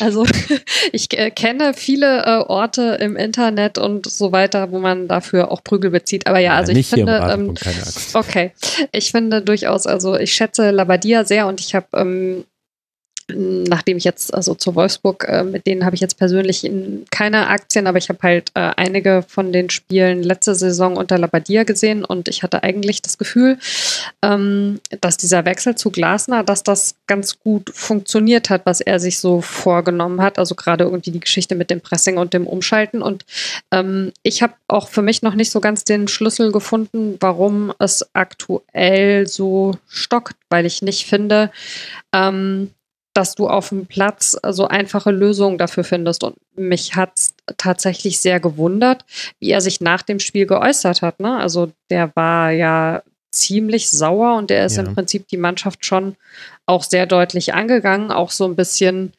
ja nebulös mit mal gucken, wer irgendwie diesen Wolfsburger Weg mit weitergehen wird und so weiter. Ähm, ja, also ich fand es relativ äh, schwierig, oder ich finde es schon auch letzte Woche relativ schwierig, irgendwie äh, zu entschlüsseln, woran es eigentlich gerade hakt. Umgekehrt muss man aber sagen, dass Freiburgs, finde ich, einfach äh, gut macht. Also die, die sind sehr diszipliniert, die lassen sich nicht aus der Ruhe bringen, die spielen in einer totalen Seelenruhe, wie man es eigentlich ja eher von ja gut, ich meine, momentan, also sind sie ja tabellarisch, gehören sie ja äh, zu den äh, Top-Mannschaften fast. Also ähm, aber vielleicht kommt diese Selbstverständlichkeit mittlerweile dann tatsächlich auch daher. Also die lassen sich einfach nicht von ihrem Spiel abbringen. Die mhm. spielen in aller Ruhe ihren Stiefel und ja, oft ist es dann eben tatsächlich so, dass es am Ende belohnt wird. Und klar ist es dann eine Einzelaktion, wenn du halt so einen Freistoß hast. Äh, Schmied ist da halt nun mal einfach herausragend. Ähm, aber ich fand es auch wirklich nicht unverdient, dass sie das Spiel gewonnen haben. Also Vielleicht ist tatsächlich das so ein bisschen der Schlüssel, wie man dieses Spiel verstehen kann und auch die unterschiedliche Bewertung, nämlich das, was du jetzt angesprochen hast mit dem, also zum einen, dass eben beide aus sehr schmerzhaften Niederlagen kommen. Wolfsburg zu Hause 2 zu 3 gegen Werder Bremen und Freiburg hat mit 2 zu 4 in Gladbach ziemlich deutlich die Grenzen aufgezeigt bekommen und dass man bei beiden gesehen hat, jetzt geht es erstmal um die Defensive. Und ich fand, Christian Streich hat in dieser Pressekonferenz, also das war eh eine der interessanteren Pressekonferenzen, gar nicht so sehr wegen der Dinge, die gesagt wurden, sondern eben wegen so vielen Zwischentönen. Also zu Glasner, da sage ich gleich nochmal kurz was, wie ich, wie ich das so empfunden habe. Ich fand ein Zitat von Christian Streich eigentlich ganz gut, was die, die Haltung des SCs in diesem Spiel perfekt beschreibt. Er hat gesagt, wenn alles optimal läuft, also ich mache jetzt sein Idiom nicht nach, das müsst ihr euch denken, bekommen wir gegen Wolfsburg vier Torchancen, wenn es nicht optimal läuft, zwei. Heute war es eine. Und der hat es mit so einer Entspanntheit gesagt, nach einem Heimspiel hat er gesagt, naja, wir kriegen hier, wenn es optimal läuft, kriegen wir vier Torchancen. Wenn es normal läuft, kriegen wir nur zwei Torchancen. Und das zeigt auch, dass ich finde, das hat auch so die Haltung von Freiburg in diesem Spiel wieder gespiegelt. Denen ginge es darum, defensiv stabil zu stehen. Das haben sie definitiv hinbekommen. Letztlich hatte Wolfsburg keinen einzigen Schuss aufs Tor des SCs. Das ist krass, oder? ja. Also. Also sehr, sehr gute Verteidigungsleistung des SCs und gleichzeitig, obwohl es ein Heimspiel ist, haben sie gesagt, ey, maximal vier Chancen. Und dann muss aber auch wirklich alles, alles optimal laufen. Deswegen, also ich will jetzt nicht sagen, die haben auf 0 zu 0 gespielt, aber deswegen konnten die, glaube ich, auch damit viel, viel besser umgehen, dass dieses Spiel so ereignisarm war als eben Wolfsburg, denen es zwar auch um Stabilität ging, die aber halt mit einem anderen Anspruch nach äh, Freiburg fahren und die eben auch punkten müssen, um den Anschluss nicht zu verlieren. Für die sind es jetzt eben schon fünf Punkte Rückstand auf Tabellenplatz sechs, auf dem ja Wolfs äh, Freiburg äh, geteilt mit Leverkusen und Schalke, die teilen sich ja die 25 Punkte und dann unterscheidet nur die Tordifferenz, wer da auf vier, fünf, sechs liegt. Und das hat das ganz gut zusammengefasst und gleichzeitig hat Christian Streich so ein bisschen Oliver Glasners Wut, glaube ich, noch verstärkt, der, der ja gesagt hat, ich rezitiere jetzt aus dem Gedächtnis, es ist schon bemerkenswert, dass wir nur immer nur, wenn uns das Wasser bis zum Kinn steht, können wir können wir bis an die Schmerzgrenze gehen und an anderen Spielen einfach nicht. Das war das, was du gemeint hast, wo er dann auch den Wolfsburger Weg angesprochen hat. Und ja, vor allen Dingen, wenn ich ganz kurz ja. reingrätschen darf, dieses mit dem, ähm, dass sie nur an ihre Grenzen gehen, das hat er so zumindest, wie ich es verstanden habe, noch nicht mal auf diese Saison bezogen, sondern da ist er ja dann echt zurückgegangen, also äh, in diese fast Abstiegssaisons, also dass die Mannschaft das dann irgendwie hinkriegt und dass das quasi so der Geist ist, der drin geblieben ist aus dieser Phase, dass man halt sich quasi nur zusammenreißt, ja, wenn man irgendwie kurz vorm Absaufen ist. Also das war schon, schon eine ziemliche General irgendwie Zerpflückung. Mhm, genau. Und Christian Streich hat dann äh, quasi das äh, noch ein bisschen verstärkt, hat dann noch Benzin reingegossen, weil er dann nämlich auf die Frage eines Reporters hin, ob es nicht dann doch ein bisschen enttäuschend wäre, wenn man so viel flankt in einen Strafraum, in dem halt einfach äh, drei, drei ellenlange, baumlange Wolfsburger Verteidiger und ein Nils Petersen äh, stehen, meinte er so, nee, also da, da lasse ich jetzt gar nichts drauf kommen, Entschuldigung, das ist Quatsch. Wir haben, äh, wissen Sie, wir haben so stark äh, defensiv gespielt, die haben so wahnsinnig gut gespielt, meine Jungs, und dann ist halt einfach der Weg in die Offensive so lang und was willst du denn dann machen?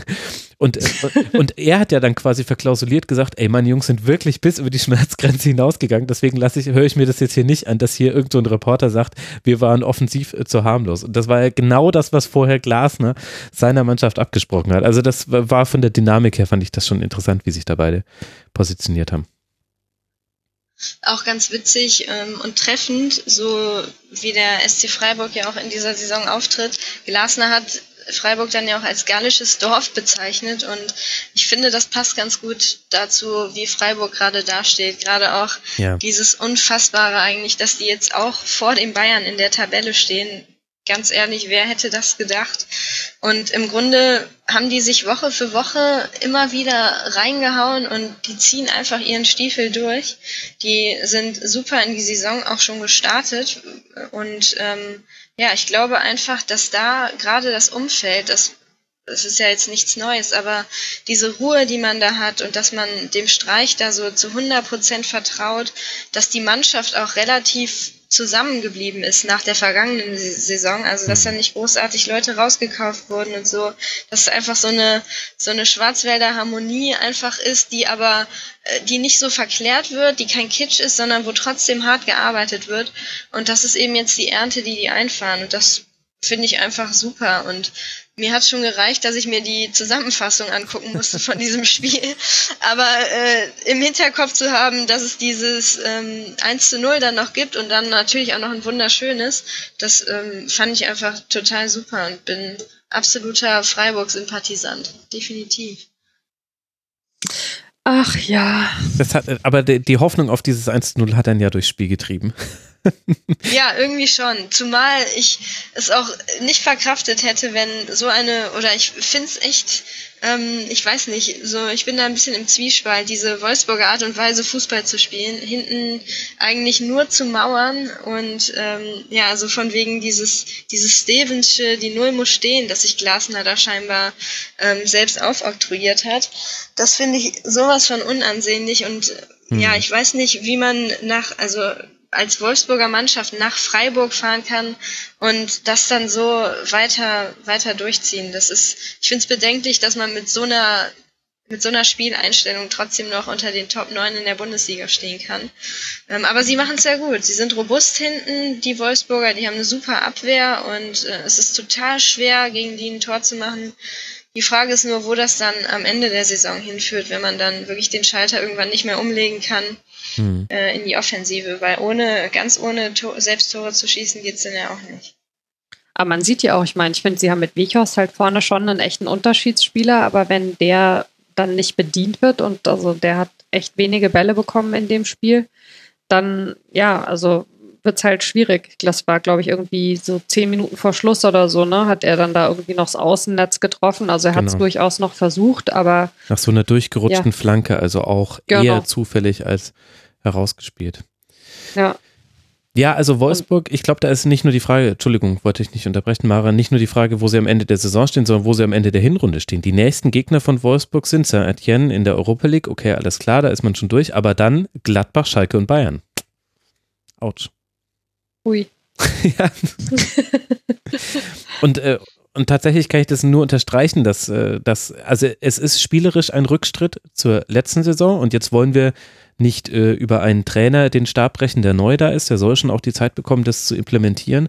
Aber ich weiß nicht, ob diese Idee des Umschaltsfußballs, dass man eben aus der Umschaltsituation heraus seine Torchancen kreiert, ob das hm, vereinfacht gesprochen innovativ genug ist für die Bundesliga im Jahr 2019 oder in der Saison 1920 ich, ehrlich gesagt, das haben schon viele probiert und wenn du kannst damit Erfolg haben, dann musst du es aber in einer Perfektion ausführen wie Leipzig. Dann kann das wunderbar funktionieren, kannst du nur mit Umschalttoren und vielleicht noch ein paar guten Standards deine Spiele gewinnen. Aber wenn das nicht so gut ausgeführt wird und so gut wird es nicht ausgeführt, sonst hätten wir es also bisher zumindest nicht. Also wenn, dann muss ich das noch deutlich verbessern. Also da habe ich tatsächlich jetzt auch größere Fragezeichen und finde, Wolfsburg spielt gerade den biedersten Fußball der Liga. Das kann man wirklich, das muss man angucken wollen. Absolut. Wie man ja auch am, am Torverhältnis sieht, 15 Tore nur geschossen, 14 bekommen, okay. Äh, ja, es ist, glaube ich, auch. Spektakel. Ja, total. Also das ist so ein Abturner. Deswegen läuft Wolfsburg auch extrem unter meinem Radar, wenn ich so, wenn ich Fußball konsumiere, weil es einfach so un unglaublich unansehnlich ist. Zumal es auch einfach ja, verschwendetes Potenzial ist. Denn da ist ja nicht nur Weghorst, da ist auch ein Roussillon oder ein Memedi, die ich eigentlich auch an sich für Top-Fußballer halte, nur wenn die eben keine Bälle bekommen und es nur darauf, also das Spielsystem nur darauf angelegt ist, hinten den Abwehrriegel komplett dicht zu machen, ja, dann ist es einfach nicht, nicht zukunftsorientiert. Hm. Gucken wir mal, ob sich das jetzt verbessert, wenn mit Xaver Schlager derjenige zurückkommt, der in der Anfangsphase der Saison bis zu seiner Verletzung so ein bisschen gezeigt hat, dass er so der Übergangsspieler vom Mittelfeld in Angriff sein kann. Ansonsten schlage ich allen taktikinteressierten Hörerinnen und Hörern ein Trinkspiel oder ein Bullshit-Bingo, je nachdem, in welcher Art ihr es spielen wollt, vor. Und zwar für jeden langen Ball von Wolfsburg. Okay, das sind schon einige, aber dann vor allem, das ist jetzt mein, mein neues Hassobjekt im Wolfsburger Spiel. Also jetzt bitte Hass nicht zu hoch hängen, aber wenn man einmal darauf geachtet hat, you can't unsee it, guckt mal darauf, wie viele Bälle die entlang der Seitenlinien spielen, also ohne einen Passwinkel, also keine diagonalen Bälle, die schwieriger zu verteidigen sind, sondern Parallelbälle zur Seitenlinie. Es ist unglaublich. Das ist Wahnsinn. Wenn man es einmal gesehen hat, es fällt einem, also man kann es und jetzt ziehst du uns alle mit rein, Max. ja, es tut mir leid. aber, aber, das passiert halt einfach, wenn man das mir Geld überweist dafür, dass ich den Kram hier mache. aber jetzt gibt es wenigstens einen Grund, das nächste Spiel von denen zu gucken. Na gut, zu Hause gegen Gladbach, das ist äh, tatsächlich ja auch so ein interessantes Spiel. Wir wollen ja alle sehen, ob Gladbach jetzt Meister wird. Das wird sich ja wahrscheinlich am nächsten Spieltag schon entscheiden, wenn ich die Medien richtig interpretiere. Für der Mythos lebt. der Mythos lebt, ja. Und äh, für Freiburg geht es auch weiter. Da lebt der Mythos dann in Berlin weiter, nämlich bei Hertha. Das ist das nächste Auswärtsspiel, bevor man dann zu Hause die Bayern empfängt und auch noch gegen Schalke spielt. Das heißt, sowohl Wolfsburg als auch Freiburg werden beide noch gegen Bayern und Schalke spielen in dieser Hinserie. Das ist so eine kleine Randnotiz des Spielplans, der Spielplangestaltung.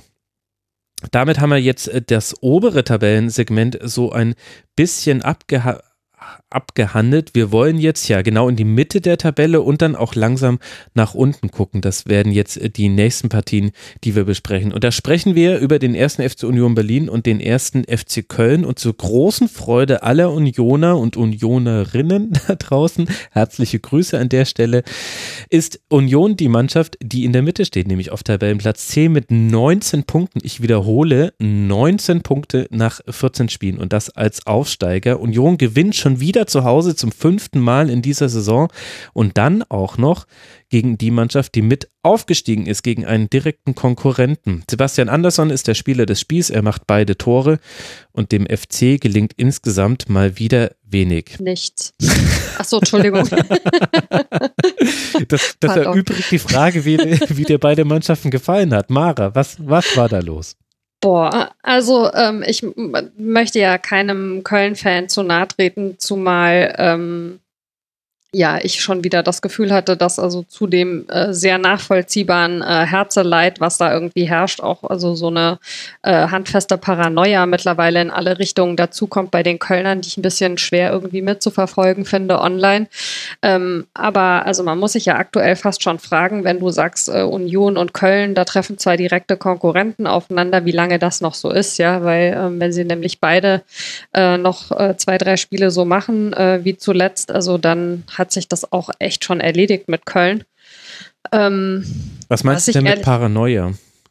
hinsichtlich ja, Schiedsrichterentscheidungen. Genau, alle sind irgendwie hinter ihnen her und ähm, also das, das, das wuchs sich ja aus äh, mit äh, bis zu der Geschichte, dass ähm, da 52. Minute oder was, die Frage war, ob Köln vielleicht einen Elfmeter hätte kriegen mhm. sollen, dass es da echt dann jetzt Leute gab, die irgendwie schrieben, äh, das sei ja schon höchst verdächtig, dass diese Szene dann irgendwie äh, in der Zusammenfassung nicht aufgetaucht ist und äh, das ah, ist ja okay. alles irgendwie, also bei wirklich allem Verständnis. Ich also habe äh, viele Jahre auch irgendwie Kellerduelle und so weiter schon erlebt und weiß, dass man da auch durchaus äh, emotional in schwierige Zustände irgendwie zwischendurch sich mal irgendwie äh, rein bewegen kann. Aber also, jo, ich meine, die haben einfach auch kein gutes Spiel gemacht.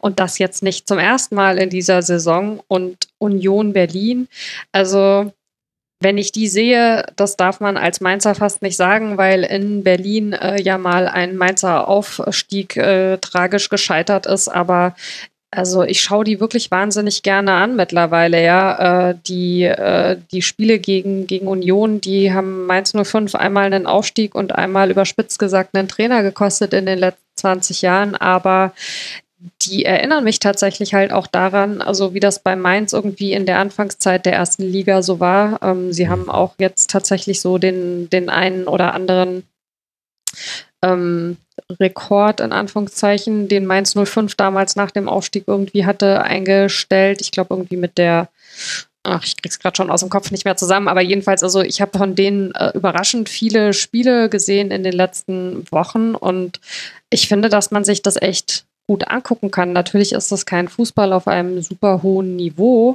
aber es ist halt irgendwie, ohne jetzt zu sehr in so eine Fußballnostalgie abzugleiten, aber es ist halt so was sehr handfestes, ja, da steckt eine mhm. sehr große Leidenschaft drin, also da steht irgendwie jeder für den anderen ein und also die spielen einfach ein Stück weit durch diese Art und Weise, wie sie miteinander sind, über ihre Verhältnisse tatsächlich, finde ich, aber also total belobigend gemeint, ja, weil das schaffen sie halt eben durch dieses starke Kollektiv. Hm. Ich finde auch nach wie vor, dass sie sich klug verstärkt haben vor der Saison. Also dass dieses, ähm, ja, dass man halt den, den einen oder anderen irgendwie alten Haudegen, der halt schon ein paar äh, Bundesliga-Jahre auf Buckel hat, da noch mit reinsetzt, dass das also eine sehr, sehr gute Idee war. Ähm, sie haben Spieler wie den Anderson, die einfach auch Fußballerisches, finde ich, also wirklich richtig, richtig gut machen. Und ja, also ich, ich schaue denen gerne zu. Das schaue ich mir deutlich lieber an als irgendwie solche Mauerreihenverschiebungen, wie wir sie teilweise an diesem Spieltag auch schon hatten. Also ich finde es wirklich, ähm, also ich kann nur den, äh, den nicht vorhandenen Hut davor ziehen, wie die das bisher machen, diese Saison. Und ähm, ich glaube auch, dass da, also es ist natürlich noch sehr früh in der Saison, aber ich hatte es vor drei oder vier Spieltagen auch schon gesagt, also eigentlich spätestens seitdem ich sie, nachdem ich sie in Mainz gesehen habe, mhm. ich glaube tatsächlich, dass Union da unten nicht mehr richtig tief reinrutschen wird. Also die werden wir nächste Saison, also ich weiß nicht, ob ich persönlich mit Mainz 05, aber also Union Berlin wird äh, nächste Saison, äh, lege ich die Hand für ins Feuer zu diesem frühen Zeitpunkt in der ersten Liga spielen. Also ich möchte dir da nicht widersprechen, vor allem weil Union den perfekten Fußball spielt, um so einen Punktevorsprung auszuspielen. Also ab jetzt gibt es für Union, und da war das Kölner Spiel eigentlich jetzt äh, schon so ein sehr gutes Beispiel für, es gibt äh, ganz viele Spiele, die Union jetzt einfach nicht mehr verlieren darf, nämlich gegen alle dahinter.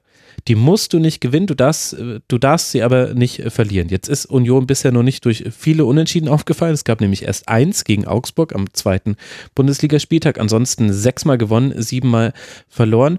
Aber ich glaube, dafür spielt man genau den richtigen Fußball. Und das ist ja auch das, was du mit handfest bezeichnest. Ähm, die Grundkonstanten, die stimmen einfach bei Union und zwar unabhängig vom Gegner, egal ob du in München spielst oder zu Hause gegen Borussia Mönchengladbach oder eben gegen den ersten FC Köln.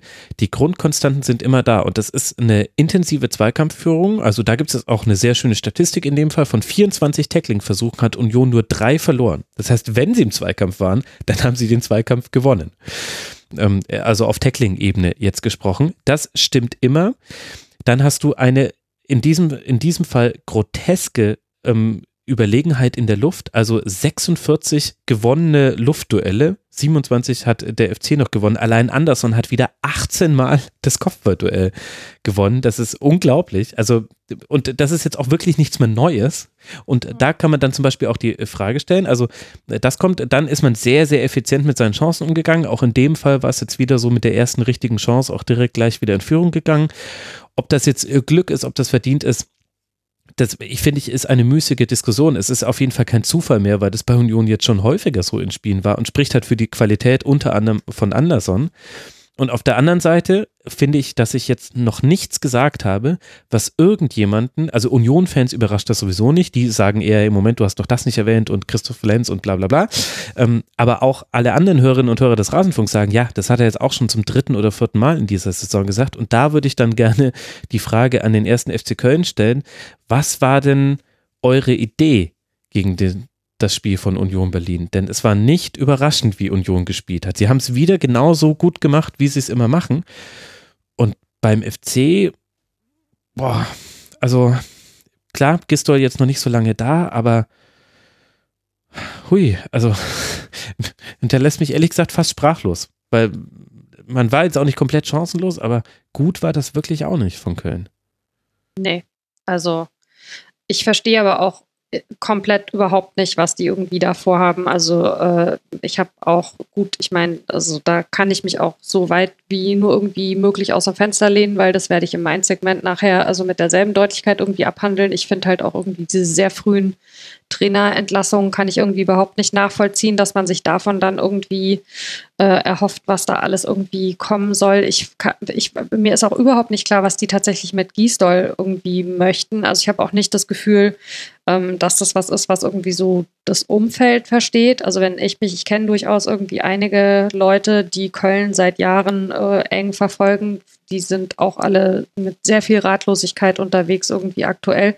Ich habe keine Ahnung, was die eigentlich vorhaben. Also vor der Saison hätte ich mal gedacht, sie wollen eine gewisse irgendwie Rolle spielen äh, und nicht direkt wieder runtergehen, aber das ist, also das sieht so fürchterlich aus alles. Cordoba fand ich tatsächlich ausgerechnet, hat heute irgendwie positiv rausgestochen, ähm, auch nicht zum, zum ersten Mal, aber das war insgesamt also ja so ein konfuses Spiel einfach. Und wie gesagt, es ist nicht so, dass man nicht gewusst hat, was Union Berlin machen würde. Also mhm. ich meine, das sind alles Sachen, das, das kann man trainieren. Darauf kann man sich irgendwie so ein bisschen vorbereiten. Ich, also das Spiel hat mich echt komplett ratlos hinterlassen. Es war so, und so gerne wie ich Union zugeguckt habe, so sehr fand ich es wirklich irgendwie schmerzhaft, sich das anzuschauen, was die Kölner da machen. Tut mir auch wirklich leid für jeden Köln-Fan, aber ich weiß nicht, was, was die vorhaben. Und mir ist im Moment auch überhaupt nicht klar, wie die das irgendwie verbessern wollen. Ich glaube, das Problem ist, dass es denen selber auch nicht ganz klar ist. Das wäre also, ganz schlecht. ja, das, ich sehe das Problem auch gerade mit diesen Trainerwechseln und Gisdol mit seiner Philosophie und was er auch schon für Trainerstationen hinter sich hat, das passt alles einfach nicht nach Köln. Und wenn man sich jetzt das Spiel Union gegen Köln anguckt, äh, gibt es meines Erachtens keine zwei unterschiedlicheren Mannschaften äh, in dem in der Tabellenregion, sage ich mal. Union, die da wirklich mit mit Herz und Leidenschaft mhm. agieren und wirklich diesen Fußball, auch wenn ich diese Plattitüde eigentlich nicht mag, aber den Fußball wirklich arbeiten in jeder Hinsicht. Ich habe immer bei Union-Spielen das Gefühl, dass sie Bundesligaspiele sehen wie so ein DFB-Pokalspiel, wo der Underdog gegen den Bundesligisten spielt, ähm, wo um jeden Zentimeter des Rasens gefeitet wird. Das war jetzt auch gegen Köln wieder so gut zu sehen. Die, die führen 2-0 und trotzdem sind die diejenigen, die die Kölner attackieren, die die Zweikämpfe suchen, die keinen Zentimeter des, des Platzes irgendwie ähm, dem Gegner Luft lassen. Das erinnert mich immer an so DFB-Pokalspiele, alles oder nichts. Und ähm, äh, so von wegen, die Bundesliga hat zumindest hier an der alten Försterei ähm, ihre eigenen Regeln. Das finde ich extrem bemerkenswert. Und dann hat natürlich im Vergleich zu Köln Union eben vorne diesen, diesen Goalgetter in Anderson, der einfach ein wahnsinnig guter Spieler ist, der gerade extrem gut trifft auch. Ja, und auf der anderen Seite die Kölner, die, glaube ich, versucht haben, jetzt am Wochenende dieses Konstrukt so ein bisschen zu imitieren, die auch versucht haben, ein bisschen mehr zu arbeiten, ein bisschen mehr zu laufen, die sich ja auch ähm, relativ öffentlichkeitswirksam noch unter der Woche alle getroffen haben, auch mit ehemaligen Spielern, ähm, wo dann auch ein Wolfgang Overath dann natürlich mit dabei war und wo sich alle nochmal zusammengerottet haben. Aber das ist halt, also meines Erachtens irgendwie so eine Medienshow und die haben, glaube ich, so richtig den Ernst der Lage noch nicht begriffen oder sind einfach nicht in der Lage, das richtig anzunehmen, auch wenn man wenn man da in Müngersdorf bei den Trainingstagen schon mal steht, was da auch für ein Andrang von Journalisten ist, das sind einfach Welten, also wo sich die Kölner selbst sehen und wo sie aber in der Realität tatsächlich stehen. Da ist eben ja keiner mehr, da ist wie früher ein Podolski, der da die Buden reinmacht, der, hm. ähm, der da auch so, so ein Team mal nach vorne führt. Da ist jetzt, da klar, Cordoba hat ein passables Spiel gemacht, aber auch Modest, der dann gekommen ist, den die ja extra wieder verpflichtet haben und zurückgeholt haben, da kommt ja auch gar nichts mehr. Der findet ja seine Form überhaupt nicht. Er hat, glaube ich, ein Tor geschossen. Das ist irgendwie so eine Traumtänzerei und ich, also, befürchte, dass die, wenn die genauso weitermachen, sang- und klanglos absteigen und das sieht man auch an der Reaktion der wirklich seltsamen Fans heute im Stadion, wie die auch einfach nur wieder extrem öffentlichkeitswirksam da sich mit dem Rücken zu den Spielern gekehrt haben und da ihre eigene Party gemacht haben. Das passt für mich einfach alles nicht zusammen. Und wenn man wirklich einen Abstiegskampf ja annimmt und da wirklich mit Arbeit und Leidenschaft rangehen würde, dann sähe das sowohl neben dem Spielfeld als auch auf dem Spielfeld ganz anders aus. Mhm. Wobei es, glaube ich, für die Fans irgendwann wirklich einfach auch schwer wird. Ich meine, wenn dein Herz an so einem Verein hängt und die da ständig auf sämtlichen Ebenen irgendwie das Chaos durchjagen und also es ist ja eben nicht nur die Trainerentlassung, sondern es ist ja eben auch äh, die, ja übliche Geschichte, sowohl in Bezug auf Fee als auch, auf Fee, als auch was irgendwie hier so die Management-Sachen äh, bei Köln in den letzten Jahren angeht, dass Fee dann halt sagt, er verlängert nicht, dass man dann sagt, okay, dann trennt man sich natürlich gleich, dann hast du plötzlich jetzt doch wieder die Situation, dass du auch einen neuen Sportdirektor brauchst, dann bist du dem Vernehmen nach schon irgendwie relativ weit mit irgendeinem Trainer, dann sagt natürlich jeder potenzielle Sportdirektor, Moment mal, also könnt ihr vielleicht mal noch warten, bis ich da bin, bevor ihr einen Trainer verpflichtet, weil da würde ich vielleicht auch gerne irgendwie noch ein Wörtchen mitreden und so weiter. Also das ist für, für Fans schon wahnsinnig ermüdend und anstrengend, dass man dann tatsächlich solche Tage hat, wo man irgendwie im Stadion steht und denkt, ey, also steig mir doch in die Tasche, ja, dann mache ich halt irgendwie meine eigene Feierei. Ich meine, was willst du von den Leuten erwarten? Wie viele Jahre sollen die irgendwie diejenigen sein, die alles pushen? Das wäre halt ganz schön, wenn auch mal was vom Spielfeld käme. Hm. Ja, wobei man Köln-Fans auch nicht mit anderen Fans, glaube ich, vergleichen kann so richtig, weil die auch aus dem Stadion gehen, ja, und du kannst denen nicht wirklich am Gesicht ablesen, ob Köln jetzt gewonnen hat oder verloren, weil die einfach, die wollen in gewisser Hinsicht auch unterhalten werden. Das ist zumindest mein Eindruck, wenn ich mich in dem Umfeld da ähm, ja, aufhalte. Hm. Nur so geht's halt auf, absolut nicht. Das war ja völlig armselig, was die Kölner Spieler da auf, auf, auf den Platz gebracht haben. Und ja, das ist für mich so die absolute Krisenmannschaft im Gegensatz zu Paderborn, die ja zumindest jetzt versucht haben und es auch relativ erfolgreich versucht haben, sich jetzt der Situation anzunehmen und da auch gegen zu stemmen. Also ich glaube, wenn du, ähm, ich kann das, das gesamte Kölner Umfeld kann, kann, ich tatsächlich nicht einschätzen, da bin ich total weit weg, aber ich glaube, wenn du dich als Köln-Fans irgendwie an so einem Sonntag aufmachst nach Berlin, um die Mannschaft zu unterstützen, dann ist das tatsächlich auch erstmal irgendwie das Vorhaben. Und irgendwann resignierst du dann tatsächlich auch auf den Rängen. Das kann ich tatsächlich nachvollziehen. Es ist einfach eine super unangenehme Situation, ja, wenn das irgendwie das Bild ist, was dein Verein seit Jahren immer wieder abgibt. Da kommt einfach überhaupt keine Konstanz rein. Das ist wahnsinnig ermüdend. Mhm. Ich finde ja sogar schon selbst es ermüdend, über den FC so ja. sprechen zu müssen, wie man es darüber spricht. Ich habe jetzt, also ich hatte jetzt gerade. Du sagst auch gar nichts mehr, Max. ja, sorry, ich bin kurz weggenickt. Nein. Nein, was ich damit meine, ist äh, im Gegenteil. Ich hatte gerade äh, ein, eine Vision und zwar hatte ich das Gefühl, wir hätten jetzt einfach die letzten fünf Minuten rausschneiden können und dann hätte ich ein Quiz veranstalten können unter den Hörerinnen und Hörern. In welchem Jahr, in welchem Rasenfunkjahr wurde dieser Take hier aufgenommen?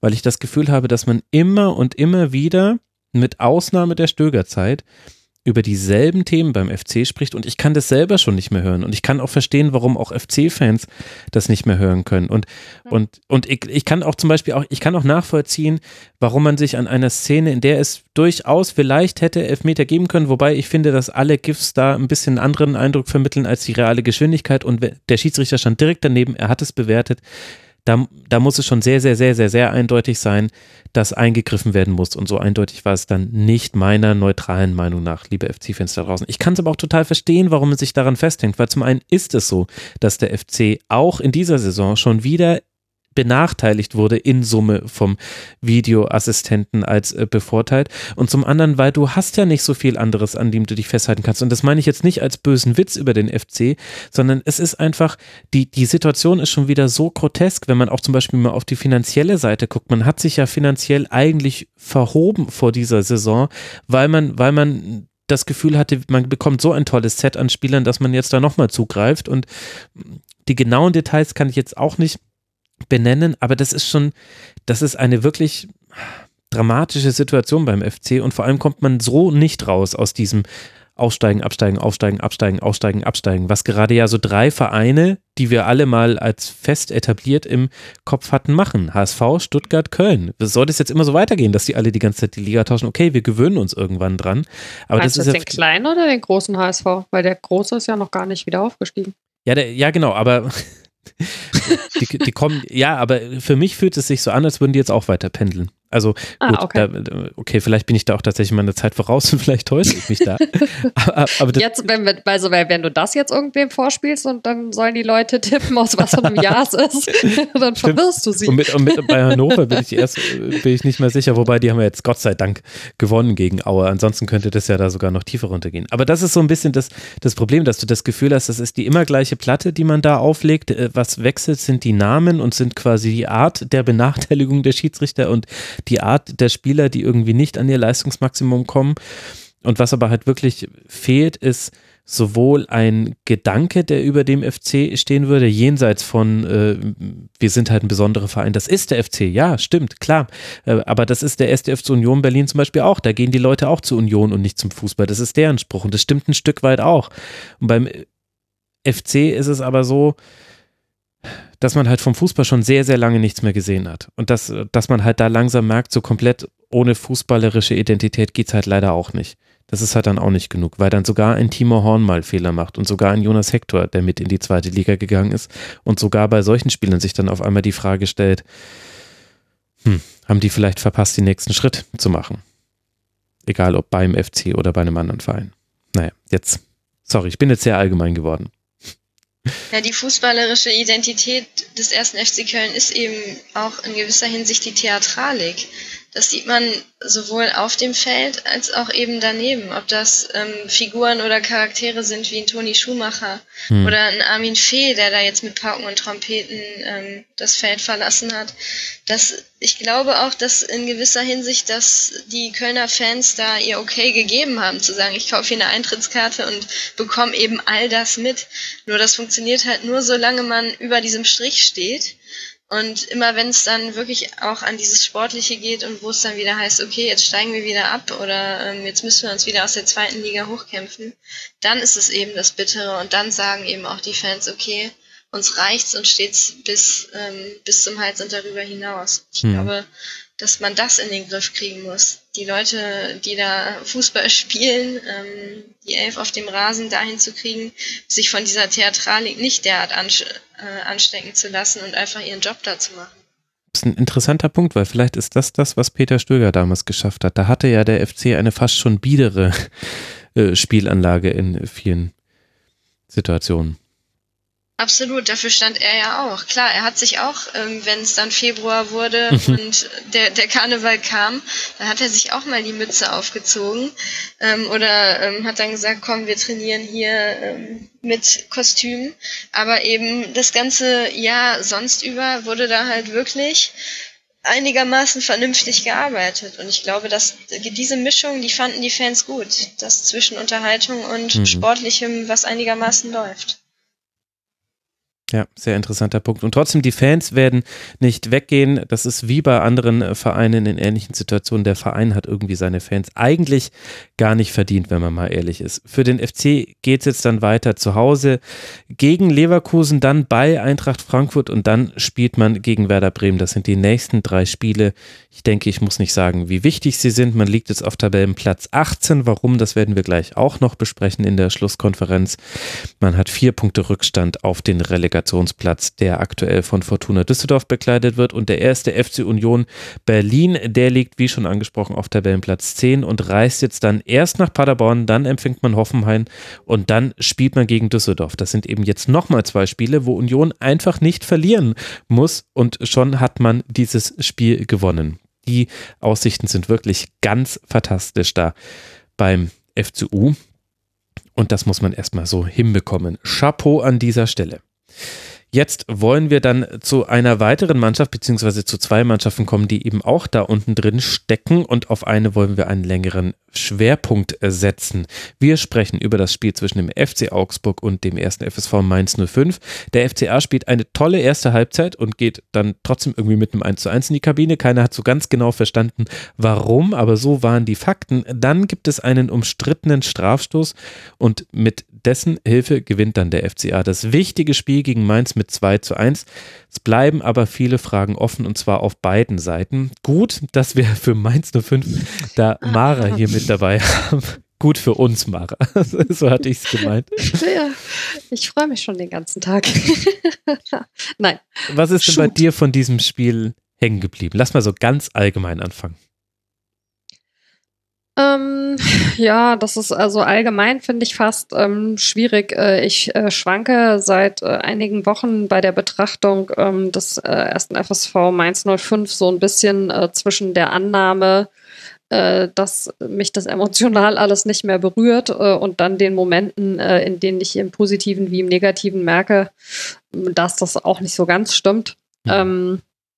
Insofern, ähm, äh, aber das also wissen ja auch äh, die HörerInnen, die äh, mich im Rasenfunk schon erlebt haben, spielt das natürlich ähm, eine Rolle. Ich muss aber sagen, also ähm, was mich nach dem Spiel fast mehr beschäftigt hat als der Spielverlauf, ähm, war die anschließende Pressekonferenz, weil mir das unfassbar, ja, also wirklich fast schon unangenehm war mit diesem Lamento über den Elfmeter. Ähm, weil ich finde, ähm, Mainz hat kein gutes Spiel gemacht. So.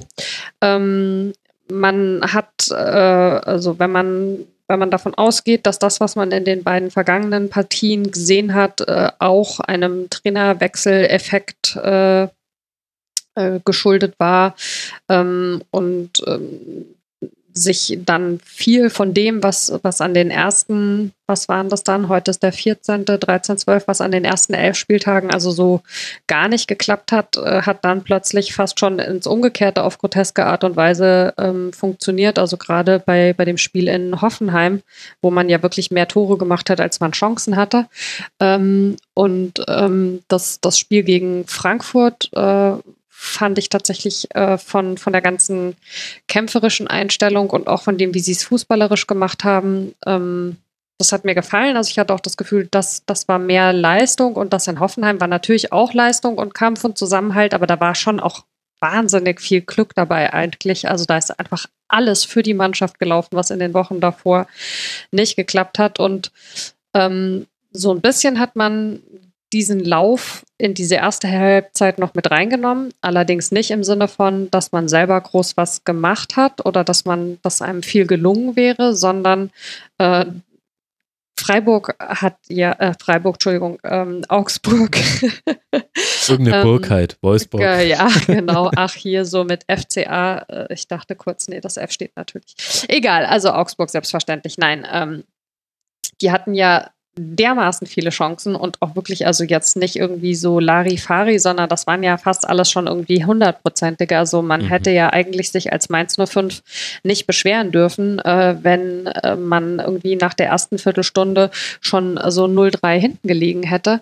Und ähm, von daher gesehen finde ich, wenn man in so einem, also ich mag es generell nicht, wenn man sich nach einem Spiel hinsetzt und sagt, das Spiel haben wir wegen dieser Schiedsrichterentscheidung verloren. Das ist einfach Quatsch, weil wenn man ein Spiel so gestaltet, wie man es sich, um zu gewinnen, vornimmt, dann dürfte jetzt mal vereinfacht gesprochen eine so eine Schiedsrichterentscheidung nicht über Wohl und Weh entscheiden. Also ich fand's, ich kann ja nun Martin Schmidt also auch so ein bisschen aus der Mainzer Zeit natürlich, mhm. ja. Und ähm, äh, ich bin nicht immer ein hundertprozentiger Schmidt-Fan gewesen, aber die Art und Weise, wie er Spiele analysiert und wie er so sehr bodenständig und ruhig über Sachen spricht, also die fand ich immer sehr positiv und ähm, ich fand, äh, wenn man, wenn man sich mal wegkonzentriert hatte von diesen wahnsinnig witzigen Weihnachtspullovern, die die anhatte und es tatsächlich geschafft hat, ihnen zuzuhören, ähm, dann war das alles sehr gut, was Schmidt gesagt hat, nämlich also, dass er seinen Jungs immer sagt, ihr gewinnt so ein Spiel nicht wegen einer Schiedsrichterentscheidung und ihr verliert es nicht wegen so einer Schiedsrichterentscheidung. Und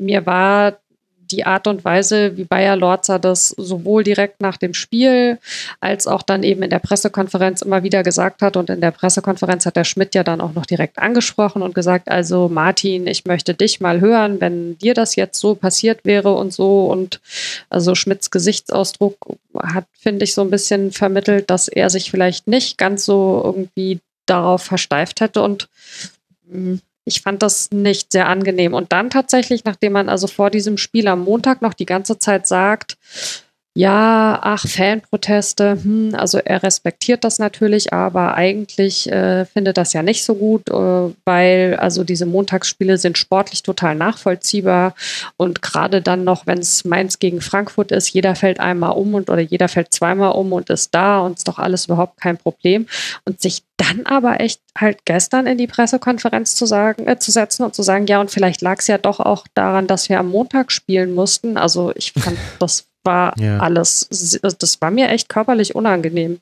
Sorry. Aber ist das nicht auch alles nachvollziehbar? Also ich kann das äh, total verstehen. Ich teile auch ähm, ich teile auch ein bisschen deine, deine Grundhaltung, aber was soll denn Achim Bayer-Lotze machen? Er hat ja auch nicht gesagt, man hätte jetzt nur deswegen verloren. Er hat gesagt, weil man so verloren hat, auf diese Art und Weise ist es bitte. Er hat gesagt, wenn wir in der, wenn wir 3 zu 1 nach der ersten Halbzeit zurücklegen hätten oder 0 zu 3, das wäre völlig verdient gewesen. Aber weil wir eben aus dieser Halbzeit, in der Augsburg ja 15 zu 5 äh, äh, Schüsse abgegeben hat und eben es diese grotesken Chancen unter anderem von Richter gab, der hatte zwei sehr große Chancen, eine riesig und eine sehr groß, die er beide vergeben hat, bevor er dann doch irgendwann mal treffen durfte, weil man eben aus dieser Halbzeit mit 1 zu 1 rausgegangen ist, macht es es eben dann besonders bitter, die Art und Weise, wie eben dann der Siegtreffer für den FCA zustande kam, nämlich durch diesen Strafstoß, über den man zumindest sprechen kann. Ich will nicht sagen, dass es eine Fehlentscheidung ist. Es finde ich auch irgendwie eine müßige Diskussion.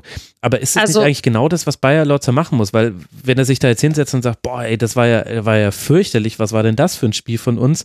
Dann wissen wir ja auch alle, was passiert. Muss er sich da nicht auch so positionieren und vielleicht auch so ein bisschen den Fokus bewusst in eine andere Richtung lenken?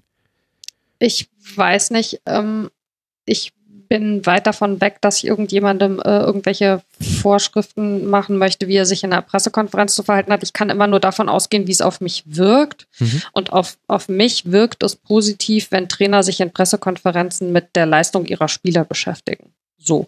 Und da gehört die Schiedsrichterleistung halt nun mal nicht rein. Und ich verstehe, dass es ein emotionales Geschäft ist und dass man auch, wenn man in diesem Geschäft arbeitet, äh, diese Emotionalität äh, so natürlich hat. Ja, das äh, finde ich prinzipiell alles total nachvollziehbar. Ich finde trotzdem, es ist immer so ein bisschen ähm, eine Frage, wie man es dann artikuliert. Und also wenn man halt sagt, äh, dass das mit dem Elver haben wir anders gesehen und das war natürlich ärgerlich, dann okay, aber also ich fand dieses sehr darauf beharren und das nochmal und nochmal und nochmal, klar, es sind dann unterschiedliche Situationen. Man spricht erst mit dem Reporter und dann mit dem und dann sitzt man in der Pressekonferenz.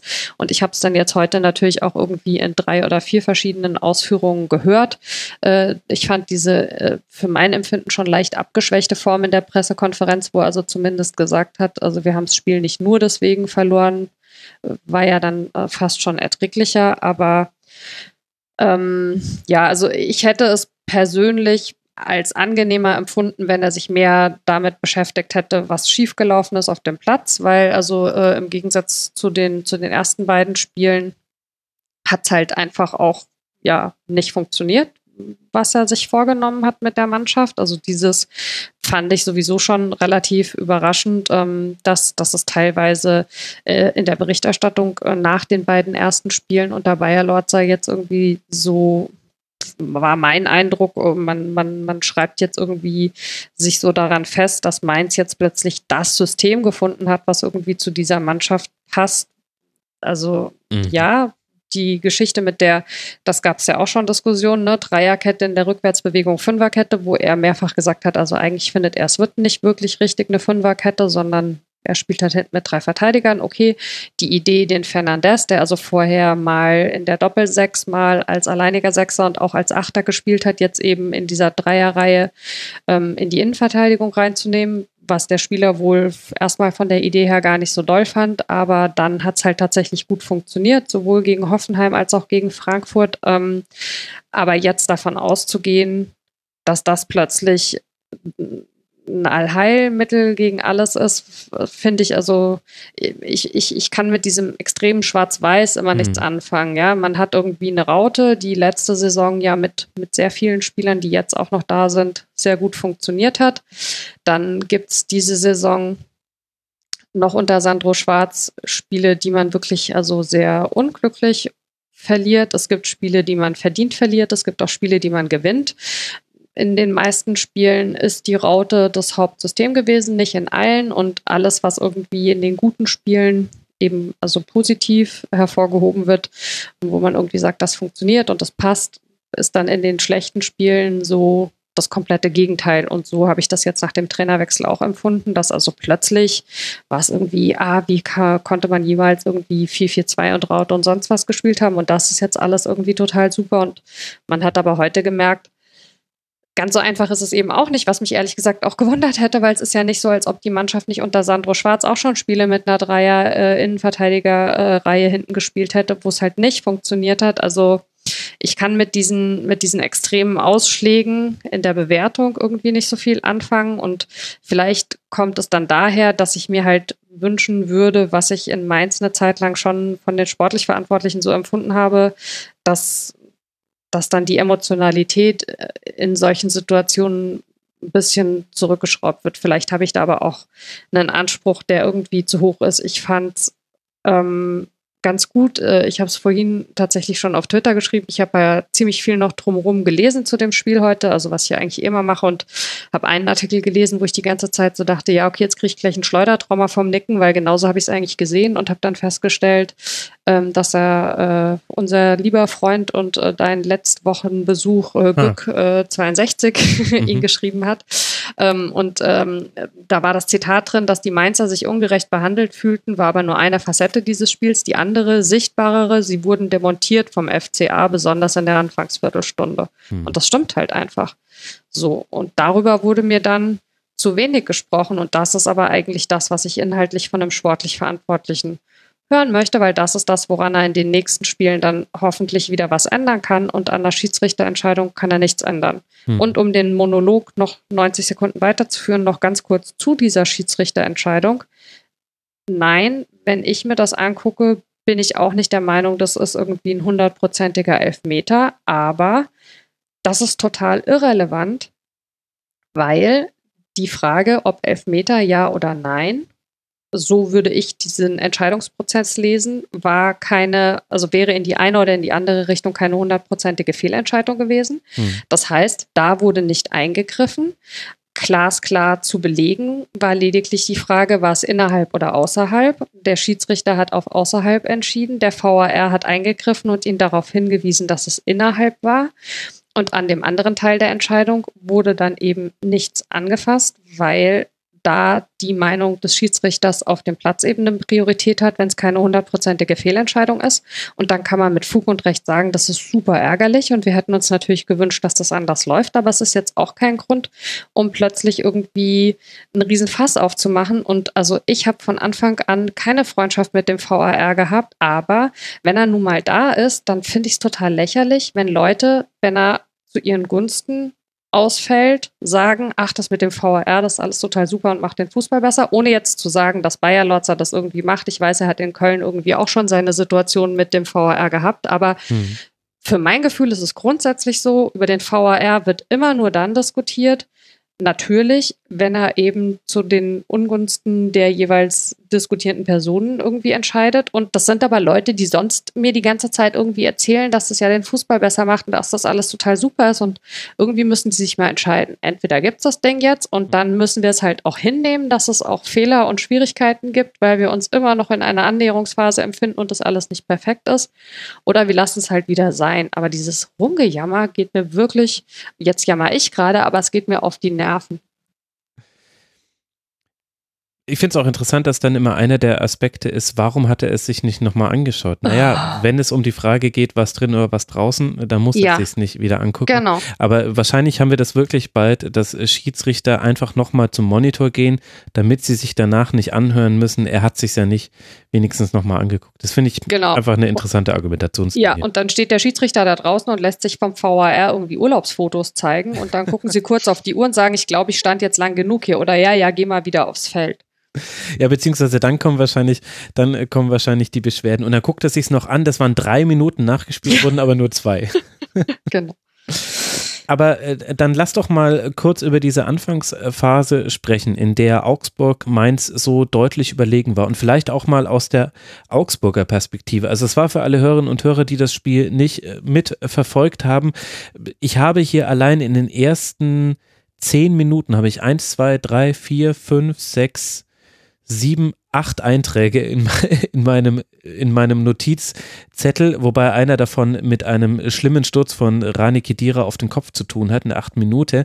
Er hat natürlich weitergespielt, Concussion-Protokoll brauchen wir im Fußball nicht. Nach einem weiteren Kopfball in der 27. Minute wurde er dann ausgewechselt, für ihn kam Morre weg. Das ist noch, also das war eine dieser, dieser Das war unverantwortlich Notizen. Also ich meine, ich immer. weiß, du bist da ja. sowieso irgendwie, ja, da renne ich bei dir eh offene Türen ein, aber also das war wirklich die haben den ja irgendwie auch noch äh, ein paar Mal dann gezeigt im Bild, auch direkt nachdem das passiert ist.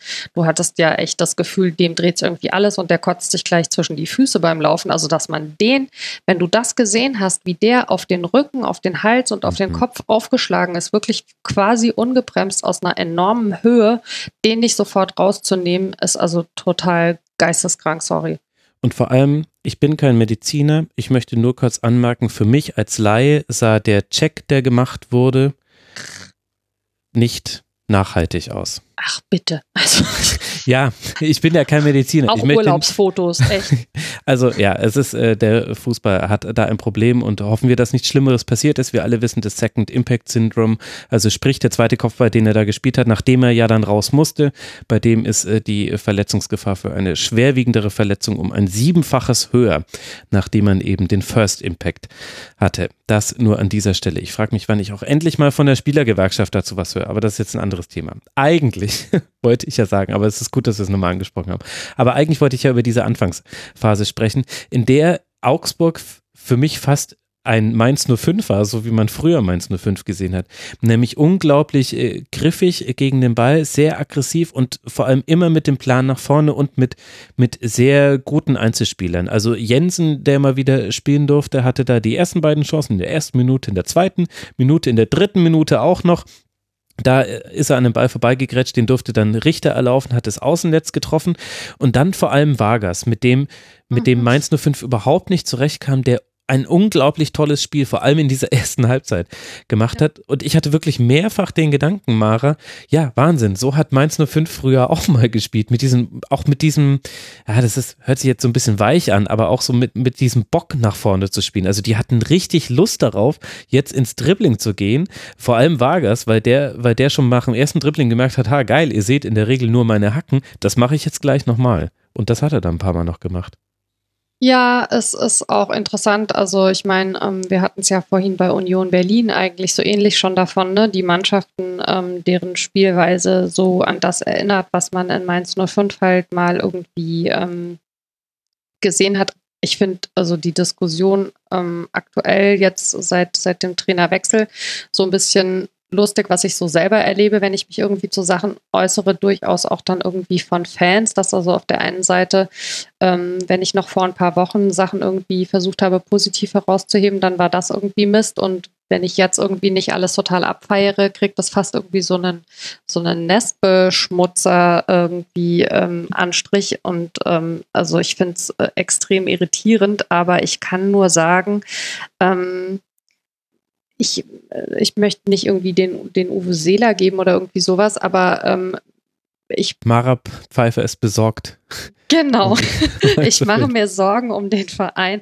Ähm, ich, ja, also ich finde ähm, Probleme, die es gab in dieser Saison und sicherlich an der einen oder anderen Stelle auch schon in der letzten Saison, die genau in diese Gemengelage reinfallen. Also wie sehr wollen die Spieler, wie sehr haben sie Bock und ähm, so dieses, wann sind sie auch mal bereit, über eine gewisse Grenze noch hinauszugehen, vielleicht was abzurufen, was irgendwie nicht äh, in jedem Spiel irgendwie funktioniert. Ähm, da hat sicherlich äh, in den letzten Wochen und Monaten immer mal wieder phasenweise was gefehlt. Äh, ich glaube, dass das äh, sehr, sehr unterschiedliche Gründe haben kann. Ich glaube nach wie vor, dass bei Mainz 05 durchaus eine Rolle spielt, dass es eben eine sehr junge Mannschaft ist. Ähm, das ist auch das, was ich vorhin meinte äh, am Beispiel von Union Berlin. Ja, also ähm, dass man halt als Union gesagt hat, man holt sich einen Subotic und einen Gentner beispielsweise in so eine Mannschaft irgendwie rein, damit man also ähm, ja ein bisschen Bundesliga-Erfahrung hat. So ähnlich kann man das ja auch übertragen, wenn man eben eine sehr junge Mannschaft hat, dass dann die Frage ist, ist es nicht vielleicht sinnvoll, dass man irgendwie zwei, drei Spieler tatsächlich auch hat, die ein bisschen mehr Erfahrung haben. Mhm. Zumal von denen ja auch mit Nico Bungert, der letzte Saison noch Kapitän war, für diese Saison eben einer also eindeutig weggebrochen ist. Ich finde es mhm. insofern schon gut, dass sie jetzt nach der Trainerentlassung also gesagt haben, sie ziehen Bungert ins Trainerteam. Ähm, ich fand es auch schade tatsächlich, dass sie das nicht von Anfang an gemacht haben, wobei das wohl also durchaus seinem Wunsch entsprach, dass er da erstmal irgendwie ähm, eine Pause bekommen hat. Ähm, aber diese Frage, wie kitzelt man diese letzten Prozent, die du als eine Mannschaft wie Mainz 05 brauchst, und zwar konstant. Also du kannst dir nicht erlauben, die in so vielen Spielen nicht zu haben, wie das bei Mainz der Fall ist in den letzten Monaten. Und wenn das ist das Problem, das ich tatsächlich auch habe mit einem Trainerwechsel, ganz unabhängig von irgendwelchen handelnden Personen, glaube ich halt, wenn du es schon sehr deutlich identifizieren kannst, dass du dieses Problem in der Mannschaft hast, Und das ist ja nun was, was Ruven Schröder total offen angesprochen hat. Also auch in der Pressekonferenz, in der die Entlassung von Sandro Schwarz bekannt gegeben und begründet und verargumentiert wurde, wo man nochmal gesagt hat, er hat lange Gespräche nochmal mit der Mannschaft geführt und ihnen gesagt, mhm. das ist ein Scheitern von allen zusammen und die Mannschaft muss jetzt kapieren, dass sie sich anders verhalten muss und dass sie anders auftreten muss. Und dann hast du diese zwei Spiele, diese zwei ersten unter dem neuen Trainer. Das ist natürlich super dankbar, ja, wenn das irgendwie so läuft. Und ich fand, das war auch was, was Bayer Lorzer in der Kommunikation gut gemacht hat, dass er gesagt hat, er hat gar nicht viel verändert, sondern es ging eigentlich tatsächlich darum, ein bisschen eine andere Ansprache zu finden, einfach mal irgendwie so ein bisschen frischen Wind reinzubringen. Ähm, aber also dann fand ich jetzt tatsächlich das Spiel gegen Augsburg also richtig gehend schon erschreckend über Phasen, weil wenn das in diesen beiden ersten Spielen unter Bayer Lorzer sowas wie ein Wechseleffekt gewesen sein soll und der dann tatsächlich im dritten Spiel schon dermaßen wieder verpufft ist, weil also von diesem wir laufen, bis wir umfallen, wir gehen an unsere Grenzen. Mainz 05 ist 109 Kilometer gelaufen in dem Spiel. Hallo? Ja, also ähm, wenn es das jetzt schon wieder gewesen sein soll, dann stehen dem Verein aber wirklich harte Zeiten irgendwie bevor. Ich meine, ähm, was da jetzt noch kommt äh, bis, äh, bis zur Winterpause äh, mit irgendwie Dortmund, äh, Leverkusen und äh, ich habe gerade das dritte Spiel gar nicht auf dem Zettel, aber jedenfalls, das ist auch alles keine Laufkundschaft, ja. Und hm. da wird man irgendwie mit so einem Auftritt, wie man ihn jetzt in Augsburg hingelegt hat am Wochenende, also komplett untergehen. Das hört sich äh, wirklich gar nicht so gut an. Werder ist noch. Äh, ja, siehst du es anders? Ich meine, du siehst sie ja, ja, genau, stimmt, auswärts in Bremen. Ich meine, du beobachtest ja Mainz nun, also ich habe das Gefühl, du hast ja durchaus auch in den letzten Jahren immer so ein gewisses Wohlwollen gehabt mit dieser Spielweise und mit Klar, irgendwie der Art und Weise, wie die mhm. genau, Mannschaft entwickelt wurde. Wie siehst du es denn aktuell von, aus, der, aus der komplett Außensicht? Also die Ist-Situation ist eine ganz schlechte. Ähm, da spielen aber halt auch noch viele Sondereffekte mit rein. Also der große Tobi Escher, den ich ja persönlich sehr verehre, jeder Rasenfunkhörer und jede Hörerin weiß das, sagt ja immer, die Tordifferenz ist so ein bisschen Indikator, um festzustellen, ob eine Mannschaft gerade über oder unter ihrem Tabellenstand spricht. Das äh, gleicht sich jetzt nie immer komplett aus. Da gibt es immer mal wieder Ausreißer, aber es stimmt natürlich. Am Ende, am 34. Spieltag, sortieren sich Mannschaften in der Regel auch halbwegs entlang ihrer Tordifferenz. Und da sieht man aktuell Mainz 05 mit minus 14 Treffern habe ich deshalb vorhin auch schon zitiert, befindet sich da in einer Gesellschaft mit Düsseldorf auf Platz 16, Paderborn auf 17 und Köln auf 18. Gleichzeitig sind da aber halt auch Rutschen mit drin, die man bekommen hat. In München, die man bekommen hat äh, gegen Leipzig das ist so das, was, was es ein bisschen schwierig macht, sich jetzt nur an diesem einen Fakt entlang zu hangeln. Plus, das kommt ja auch noch aus der Zeit von Sandro Schwarz.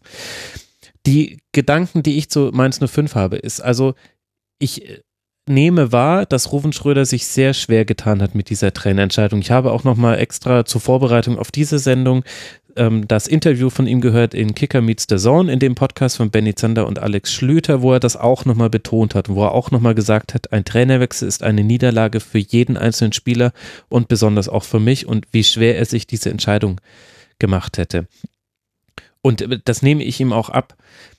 Gleichzeitig empfinde ich aber, dass ich, dass da schon so ein bisschen was ins Rutschen kommt, weil zum einen die Art und Weise, wie es zu dieser Entscheidung gab, kam und wie, wie öffentlich diskutiert wurde, das hatte eine andere Qualität, als ich es aus Mainz gewohnt war. Also auch in der Phase unter Martin Schmidt, wo, wo man auch schon sehen konnte, dass da einfach auch Dinge, grundlegende Dinge irgendwie nicht funktioniert haben, aus welchen Gründen auch immer, wurde anders über Martin Schmidt damals äh, gesprochen, als jetzt über Sandro Schwarz gesprochen wurde. Und damit meine ich sowohl Medien als auch Fans als auch die Vereinsverantwortlichen hatten da auch noch, fand ich, so einen anderen Duktus. Und dann mhm. kommt das zweite Ding, und das finde ich ist eigentlich das Wichtigere. Das eine ist der Blick zurück.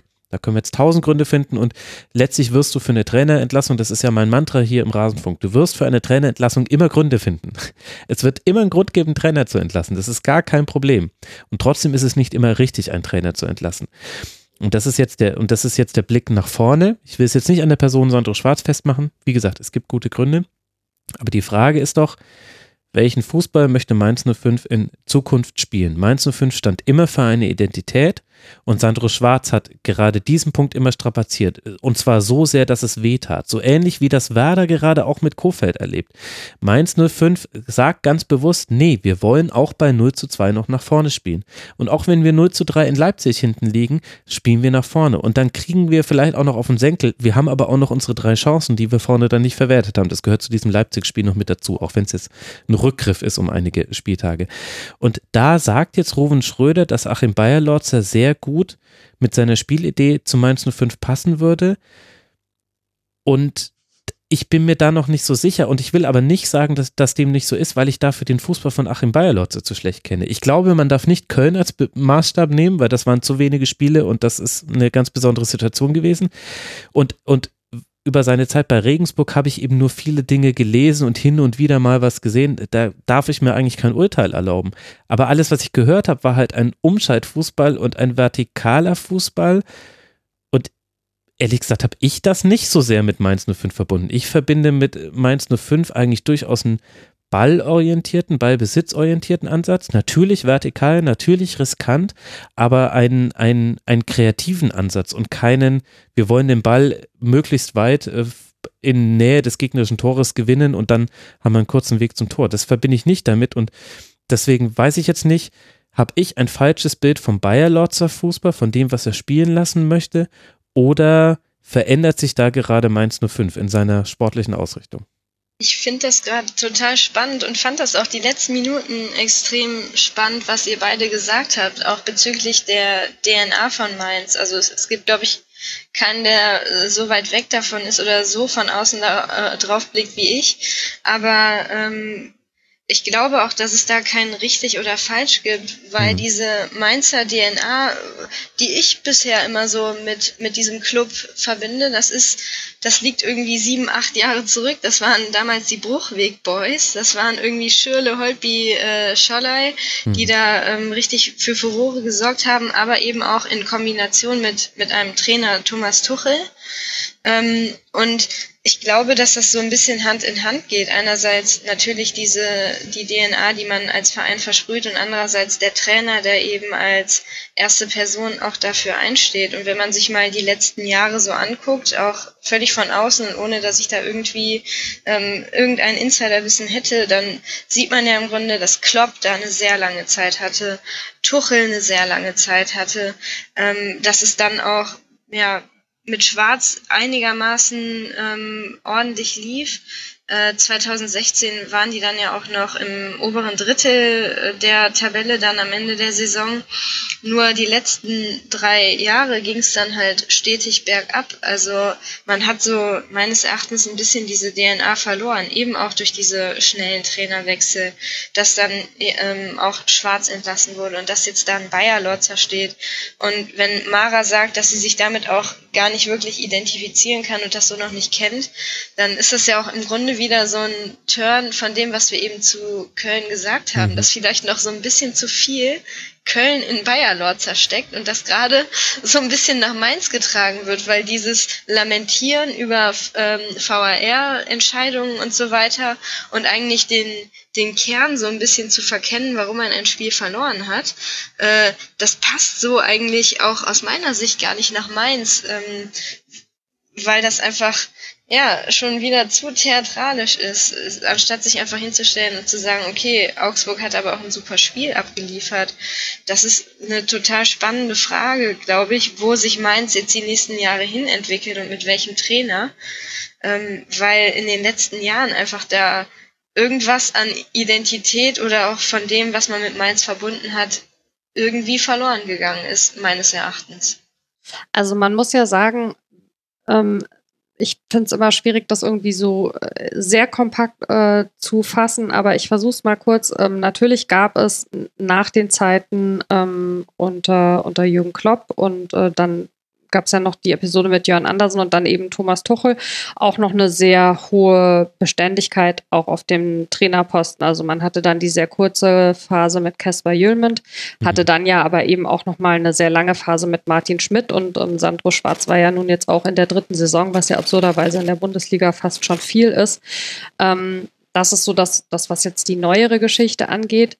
Viele Leute ähm, aus dem Mainzer Umfeld sagen jetzt natürlich, also wenn man irgendwie so sagt, das steht nicht für Mainz 05 mit diesem, mit diesem frühen Trainerwechsel, ähm, das steht total für Mainz 05, weil vor 20 Jahren und vor 25 Jahren, also eben in der äh, Ära vor Klopp äh, war Mainz 05 ein Verein, der sehr, sehr häufig die Trainer gewechselt hat, teilweise sogar mehrfach in der Saison. Aber das liegt ja nun sehr, sehr weit zurück und das kann ja nun nicht sein, wohin man irgendwie zurück möchte. Ähm, ich ich komme tatsächlich in der Betrachtung dieser Themen immer wieder ein bisschen dahin zurück, ähm, dass, also es sind, glaube ich, mehrere Sachen, die zusammenspielen. Zum einen ist es so, dass es einen, einen gewissen Teil von Fans gibt, der diese frühen Zeiten bei Mainz 05 miterlebt hat. Die haben sich, ähm, sagen wir mal, nach dem zweiten Aufstieg und noch stärker nach dem Umzug in die neue Arena angefangen, vom Verein zu entfernen. So.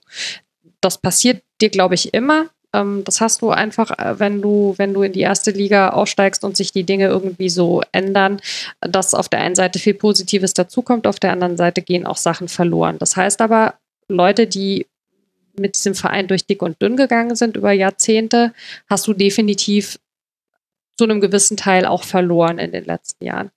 Gleichzeitig sind durch den Erfolg, durch den zweiten Aufstieg vor allen Dingen ähm, und mit dem Umzug in die schicke neue Arena Leute dazugekommen, die diese Geschichte mit dem Verein nicht erlebt haben, die einen ganz anderen Anspruch haben. Das ist etwas, was sehr stark in dieses, ich sag mal, neue Mainzer Umfeld reinspielt, wo du früher eine Unruhe hast, wo du nicht mehr vermitteln kannst, warum jemand, um jetzt auf die Person Sandro Schwarz nochmal zurückzugehen, warum jemand wie Sandro Schwarz eben eine totale Chance als neue Identifikationsfigur für den Verein darstellen kann, sondern wo du Leute hast, die mit so einer Oberflächlichkeit rangehen und aus dieser Oberflächlichkeit heraus sagen, der ist mit der U23 aus der dritten Liga abgestiegen, der kann ja irgendwie nicht taugen, ja?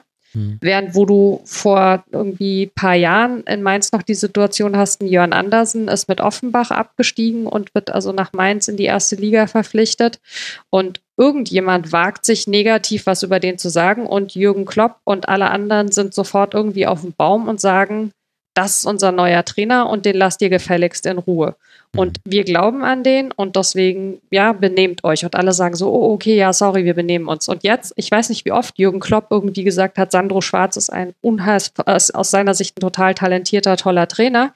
Und dann hast du echt plötzlich Leute, die sagen, ja, der wird dafür bezahlt vom Verein oder irgend so ein Schwachsinn, ja. Also als ob Jürgen, na gut, okay. So, das ist die eine Sache mit dem Umfeld. Dann hast du natürlich im Verein diese ganzen Umbrüche gehabt, das ist ja bekannt mittlerweile hinlänglich. Heidel, der gegangen ist, Strutz, der gegangen ist, Schröder, der gekommen ist. Dann hast du dieses, du wählst irgendwie einen neuen Vorsitzenden, dann ist der nach einem halben Jahr auch wieder weg, aus guten Gründen sicherlich. Dann bist du eigentlich immer noch in so einer Findungsphase drin. Ja, also du hast jetzt Stefan Hofmann als Vorsitzenden, Rufen Schröder als Sportvorstand und Jan Lehmann als äh, Direktor, äh, als Vorstand, äh, kaufmännischen Vorstand, sorry, so rum. Ähm, und die sind natürlich äh, für viele Leute immer noch nicht in so einer Form, können sie auch gar nicht sein, Gesichter oder Identifikationsfiguren, wie man das irgendwie von Mainz früher kannte. Und ich halte das für einen guten Ansatz durchaus, der von den neuen Leuten propagiert wird, dass man sagt, man muss dafür sorgen, dass Mainz 05 weniger von eben diesen zwei, drei Gesichtern, die vorne dran stehen, abhängig ist, wie das über eine lange Zeit war, der Fall war mit Heidel mhm. und Strutz, weil wenn du diese Leute dann verlierst, dann verlierst du zu viel, aber gleichzeitig brauchst du halt eben auch Leute, die für das stehen, was den Verein ausmacht. Und ich finde ich persönlich einfach nur, ich meine, ich, ich bin an dem Verein in verschiedenen irgendwie Positionen und Wirkumfeldern seit über 20 Jahren irgendwie dran.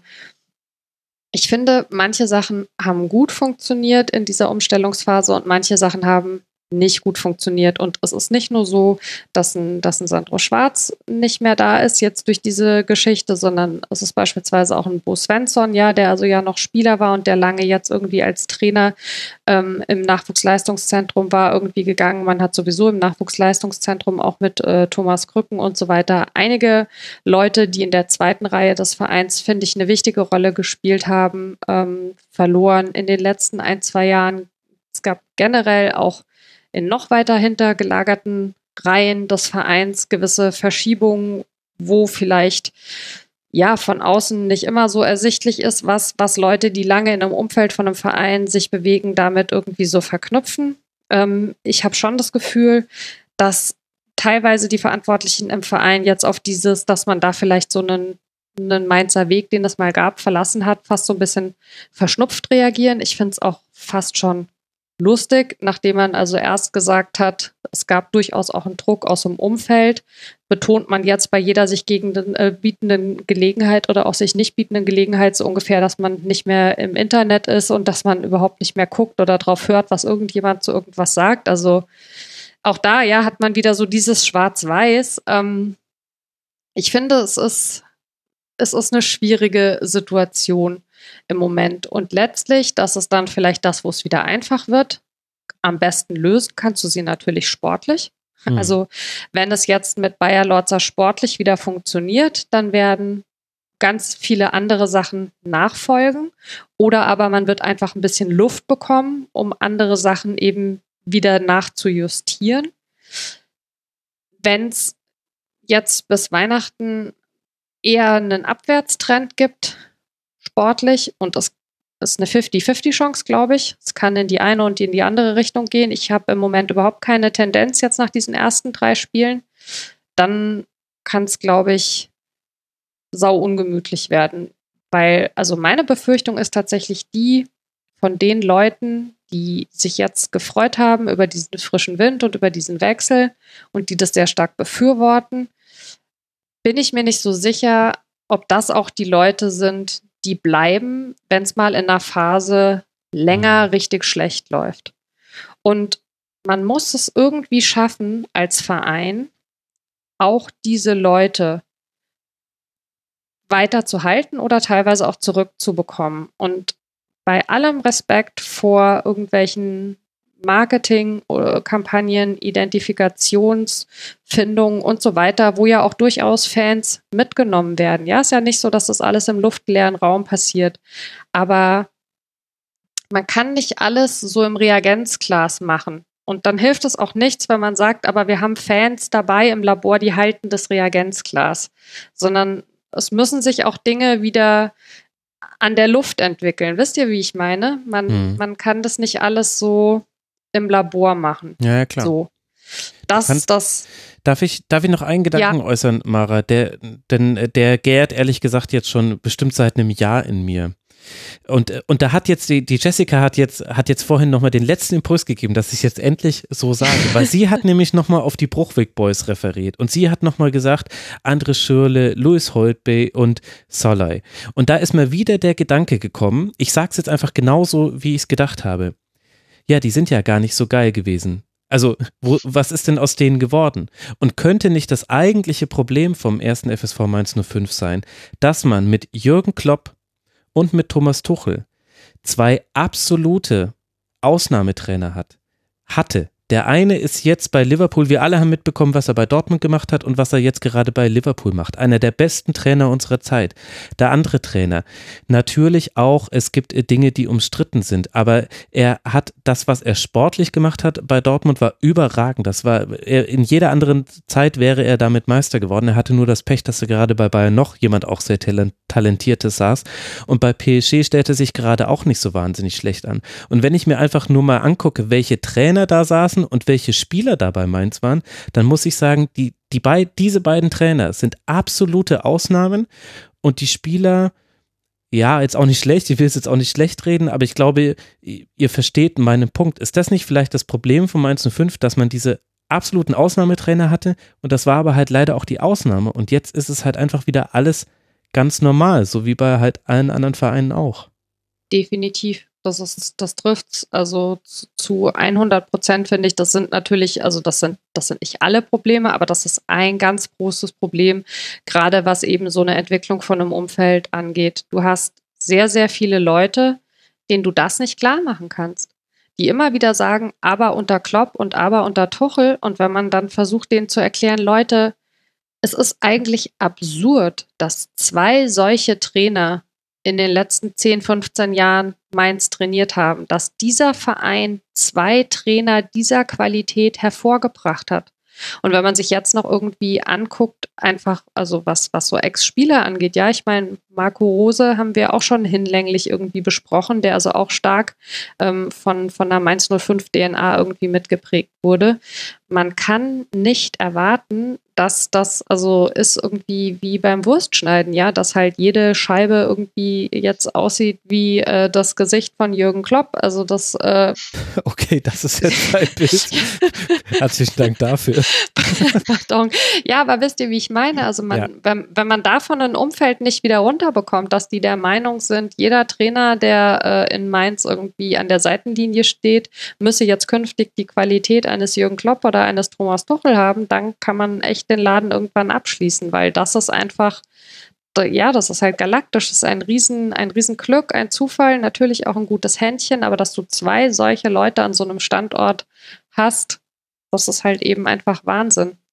Und, ich sehe ähm, das ein bisschen, bisschen anders an dem Punkt. Ähm, ich, also klar, Tuchel und Klopp, das sind zwei völlige Ausnahmen. Äh, ich würde aber von der DNA eines Clubs ausgehen. Also das heißt, du musst dir deinen Trainer danach aussuchen, dass er weiß, was in diesem Club erforderlich ist, wie dieser Club tickt, wie die Fans ticken, was die, was die erwarten. Und da, davon ausgehend dann das Spielsystem, da, danach auslegen, danach die Spieler kaufen. Ich glaube, dass da der Trainer einfach die zentrale Position hat. Das ist so ähnlich hm. Marco Rose in Gladbach. Der musste auch erst verstehen, was dieser Mythos Gladbach ist, was, was eine Fohlenelf ausmacht, dass das dieses junge, wilde, himmelhoch jauchzende, aber eben auch manchmal sehr schicksalbehaftete, tief fallende sein kann. Und ich finde und glaube, dass ein Verein nur dann erfolgreich sein kann, wenn das beides stimmt. Wenn man einen Trainer findet, der weiß, was wie dieser Verein tickt, was dort zu erwarten ist und der danach eben auch spielen lässt und Spieler aussucht und so das System daran anpasst. Ich glaube nicht, dass man einem Verein etwas aufzwingen kann. Das sieht man auch beispielsweise bei Bayern. Man hat hm. versucht, da mit, mit irgendwelchen italienischen Größen oder mit wem auch immer ähm, große Erfolge zu feiern. Auch mit Reagenzglas war das, wieder. Das war auch nicht an der Genau, das Luft. war Re exakt. Und frische Luft war dann aber wieder Jupp Heynckes, weil der genau wusste, was in diesem Verein abgeht. Völlig unabhängig davon, dass das auch ein super Trainer ist. Ähm, deswegen glaube ich, dass Bayer Lorzer für Mainz der nächste Fehler sein könnte eben weil diese Identität des Clubs über allem steht oder stehen sollte. Aber mir ist nicht ganz klar, warum du denkst, dass er deswegen ein Fehler irgendwie ist. Also weil zum einen ähm, diese, diese DNA und auch die Art und Weise zu spielen. Also sicherlich geht da in Mainz nach wie vor sehr, sehr viel zurück auf Wolfgang Frank. Aber derjenige, unter dem das dann halt ja eben entwickelt wurde und unter dem die Mainz 05 DNA, so wie man sie eigentlich in den letzten 20 Jahren eben gelesen und verstanden hat, ähm, ihren Anfang genommen hat im spielerischen aufbauend auf Wolfgang Frank, war ja eben Jürgen Klopp. Und deswegen gibt es eben bei vielen Leuten nach wie vor so eine Sehnsucht danach, das genauso wieder zu haben. Und diese, diese Spielidee, wie sie unter Frank und unter Klopp war und wie sie dann unter Tuchel, also auf der einen Seite weiterentwickelt, auf der anderen Seite stellenweise auch noch perfektioniert wurde, das hat man ja dann, äh, wenn man jetzt Jörn Andersen ist nochmal eine andere Geschichte mal ausgeklammert, aber also ähm, auch, auch ein Casper Julmend hat versucht, seine Spielidee darauf aufzubauen, ja, äh, nur noch vielleicht mit einem stärkeren Ballbesitz. Dieses stärkere Ballbesitzelement ist dann, nachdem man also unter Martin Klopp schon phasenweise sehr weit weg war von, von der Spielidee, die man eigentlich mit Mainz mal verbunden hat, aber zumindestens diesen Wir kämpfen bis zum letzten und wir laufen, bis wir irgendwie über unsere Zunge fliegen Ansatz, der zu Mainz auch immer dazu gehört hat.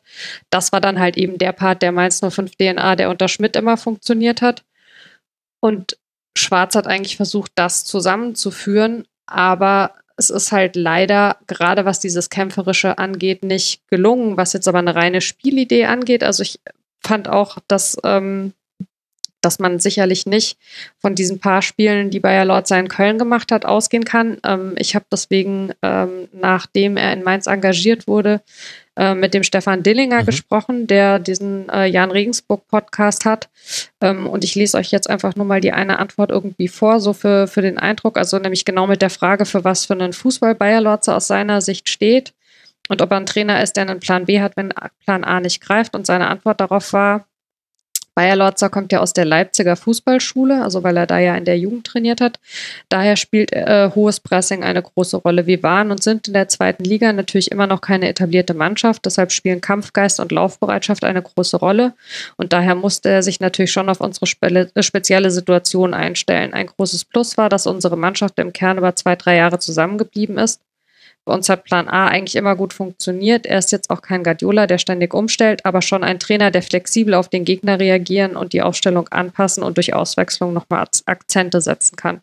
Und das widerspricht er jetzt nicht irgendwie dem, was es in Mainz bisher irgendwie gab. Und es ist auch so, dass Bayer Lorzer bisher, also gerade bei dieser Pressekonferenz, in der er vorgestellt wurde, das sogar sehr betont hat, dass er diese Spielidee, die es bei Mainz 05 in den letzten ein, zwei Jahren äh, in verschiedenen Entwicklungsstufen gab, fortführen möchte. Ich bin mal gespannt, aber also der Plan scheint schon der zu sein. Und auch Rufen Schröder, der ihn ja aus der gemeinsamen Zeit entführt kennt, hat also betont, dass eben genau der Grund, äh, dass das genau ein Grund für ihn war, äh, eben auf Bayer Lorzer zuzugehen, dass er das Gefühl hatte, das ist jemand, mit dem man diesen Mainzer Spielstil durchaus eben weiterführen kann. Ja, ich bin bei dem Pressing-Part immer noch nicht so ganz sicher. Aber, ja. aber Unter anderem auch, weil ich das, weil ich das äh, Interview da bei dir äh, gelesen hatte, liebe Mara. Aber da, nachdem es jetzt schon äh, fast Mitternacht ist und wir noch zwei Spiele zu besprechen haben, lösen wir uns vielleicht, auch wenn es schwerfällt, vom Themenkomplex. Was halten wir vom 105? Ich äh, sage es nochmal, weil es schon eine ganze Weile her ist, äh, dass Mainz jetzt noch zwei Heimspiele hat, nämlich gegen Dortmund und Leverkusen und das Auswärtsspiel ist in Bremen, über die wir gleich auch noch äh, sprechen werden. Und der FC Augsburg, um den ging es ja irgendwie ein bisschen auch in diesem Segment, der spielt jetzt dann zwei Auswärtsspiele noch in Hoffenheim und in Leipzig, also speaking of Umschaltfußball und zu Hause noch gegen Fortuna Düsseldorf. Das ist natürlich eine ganz wichtige Partie für den FCA, der jetzt äh, Hertha Mainz und Düsseldorf in Serie zu Hause hatte. Das sind zwei der letzten Heimspiele und das kommende Heimspiel. Wir haben noch zwei Partien äh, zu besprechen und eine davon fand am Freitagabend statt. Ein 2 zu 2 zwischen Eintracht Frankfurt und Hertha BSC wo man nicht so ganz weiß, was man mit diesem Spiel anfangen soll. Also die Hertha holt in Frankfurt einen Punkt nach Türen von Luc Bacchio und Grujic. Und auf der anderen Seite kann die SGE durch Hinteregger und Rode jeweils nach Ecke nachziehen und irgendwie für beide nicht so ganz befriedigend. Die einen haben geführt und das noch aus der Hand gegeben und die anderen lassen jetzt langsam tabellarisch abreißen. Jetzt steht die SGE bei 18 Punkten. Das sind sechs Punkte auf die Bayern, die aber leider halt nur auf Tabellenplatz 7 stehen. Das ist normalerweise findet man sechs Punkte auf Bayern ein bisschen besser als jetzt in der aktuellen Situation. Mara, du hast dich auch mit dem Spiel eingehender befasst.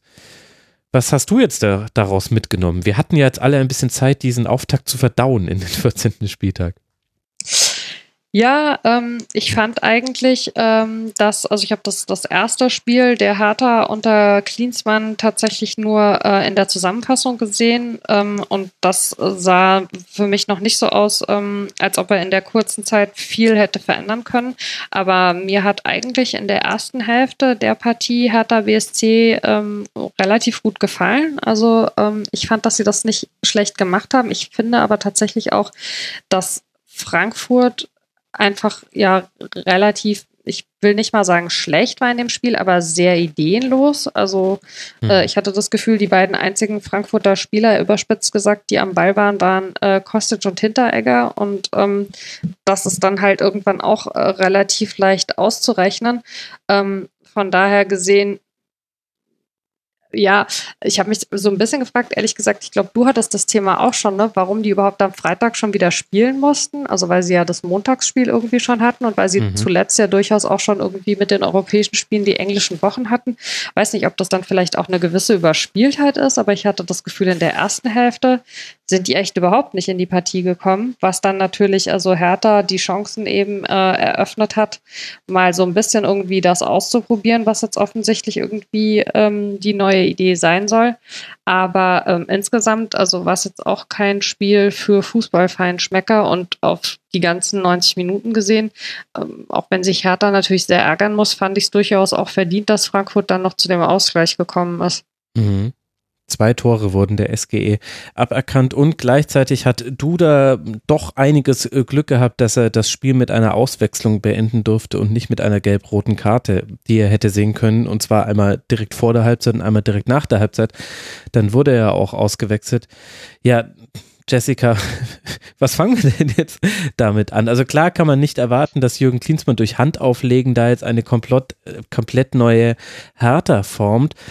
Auf der anderen Seite hat, hat, hat Frankfurt ja. ja relativ erwartbar gespielt und, und trotzdem hat Berlin da jetzt auch nicht wirklich mit einem klar erkennbaren Plan, zum Beispiel Kostic, versucht aus dem Spiel zu nehmen. Und es ging, es geht halt gerade alles über Kostic bei, bei Frankfurt. Ich fand das irgendwie irritierend. Ich finde das gerade witzig, dass du ähm, die Worte Handauflegen benutzt und äh, das im Zusammenhang mit Klinsmann, weil der mir doch ein bisschen entrückt vorkommt irgendwie in den letzten Tagen und Wochen. Auch wenn man ihn so in den Pressekonferenzen sieht, wenn er dann da irgendwie verschmitzt lächelt.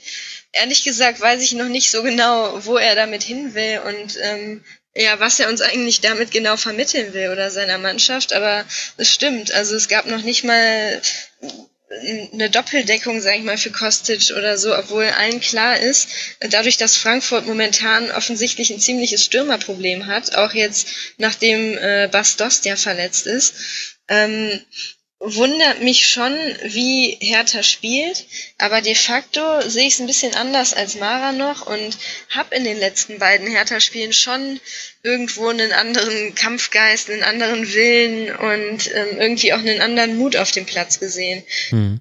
Schwer zu sagen, ob ich mir das einbilde, weil da ähm, dieser grinsende Klinsmann dann da auch auf der Bank sitzt. Ähm, aber ich fand schon, dass man da eine, eine andere Berliner Mannschaft gesehen hat. Ähm, also Davy Selke würde dir da zustimmen. Der, der hat zum Beispiel gesagt, er fand die erste Halbzeit richtig stark. Ja, ich fand das auch stark. Ich meine, die sind mit 2-0 in Führung gegangen. Das war nicht unbedingt unverdient, würde ich sagen. Also gerade auch da mit äh, Luke Bacchio vorne. Mhm. Ähm, das ist für mich ein super Spieler. Das, das hat man auch schon gesehen, als der bei Fortuna Düsseldorf war, ähm, wo er auch im Alleingang im Grunde da die Bayern abgeschossen hat mit seinem äh, mit seinen drei Toren. Das sind das sind durchaus Spieler äh, in den Reihen der Hertha, wo man sagt, wo man sagen kann, ja, das ist definitiv alles Erstligareif. Die Frage ist nur, ja, wie man die PS da so ein bisschen auf die Strecke bringt.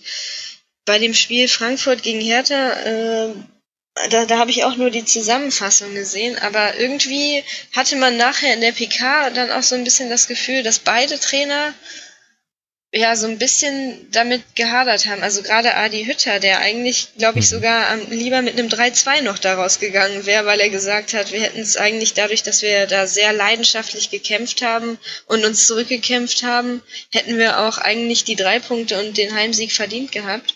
Nur das Spiel stand ja prinzipiell schon mal unter einem relativ schlechten Stern für die Frankfurter, eben weil die montags noch gespielt hatten und einfach weil die vorher mit drei Niederlagen da, dass sie, die hatten die eben auch noch im Rucksack und das macht die Beine natürlich dann auch nicht unbedingt leichter, wenn man mhm. dann gegen so eine neu formierte äh, Hertha dann da ran muss.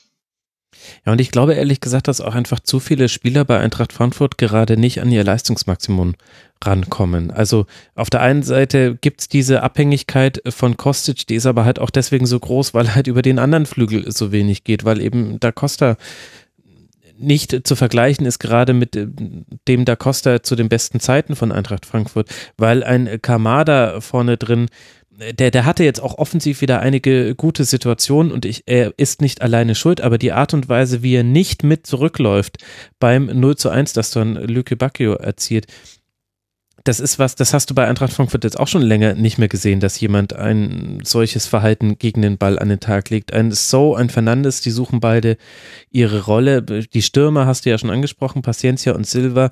Also Paciencia ist immer noch an vielen Dingen beteiligt, aber er verwertet wenig. Silva ist so, dass man immer noch wartet, wann er jetzt in Frankfurt ankommt. Also ist das jetzt schon der Silver von, von Milan oder, oder kommt er noch? Ist da vielleicht der Falsche aus dem Flieger gestiegen? Und man merkt halt, und, und trotzdem spielt die Eintracht nie schlecht. das ist das, das ist das Kernmerkmal der Eintracht gerade. Die kriegst du eigentlich auch gerade nicht klein. Die, die kommen in jedem Spiel nochmal ran. Die hätten auch in Mainz noch irgendwie den Ausgleich machen können, hinten raus in Unterzahl. Die hätten in Freiburg den Ausgleich machen können, hinten raus in Unterzahl. Überhaupt Unterzahl gerade ein wichtiges Thema bei Eintracht Frankfurt. Dahingehend Hertha jetzt mal eine klare Verbesserung. Es gab keinen Platzverweis für einen Spieler von Eintracht Frankfurt. Also das sind die kleinen Erfolge, die man feiern muss. Aber ich habe so ein bisschen das Gefühl, das sind zu viele Spieler gerade nicht in Form, sind aus welchen Gründen auch immer, ob die überspielt sind, ob, ob die Saison oder das Kalenderjahr vielleicht sogar einfach zu lang war oder ob sie vielleicht auch nicht die Qualität haben. Wir sprechen ja auch von einigen Neuzugängen. Schwierig, das so auseinander zu dividieren, vor allem wenn man nicht nah, nah dran ist. Und so genau weiß das wahrscheinlich auch Adi Hütter nicht, sonst würde er ein bisschen anders gegensteuern.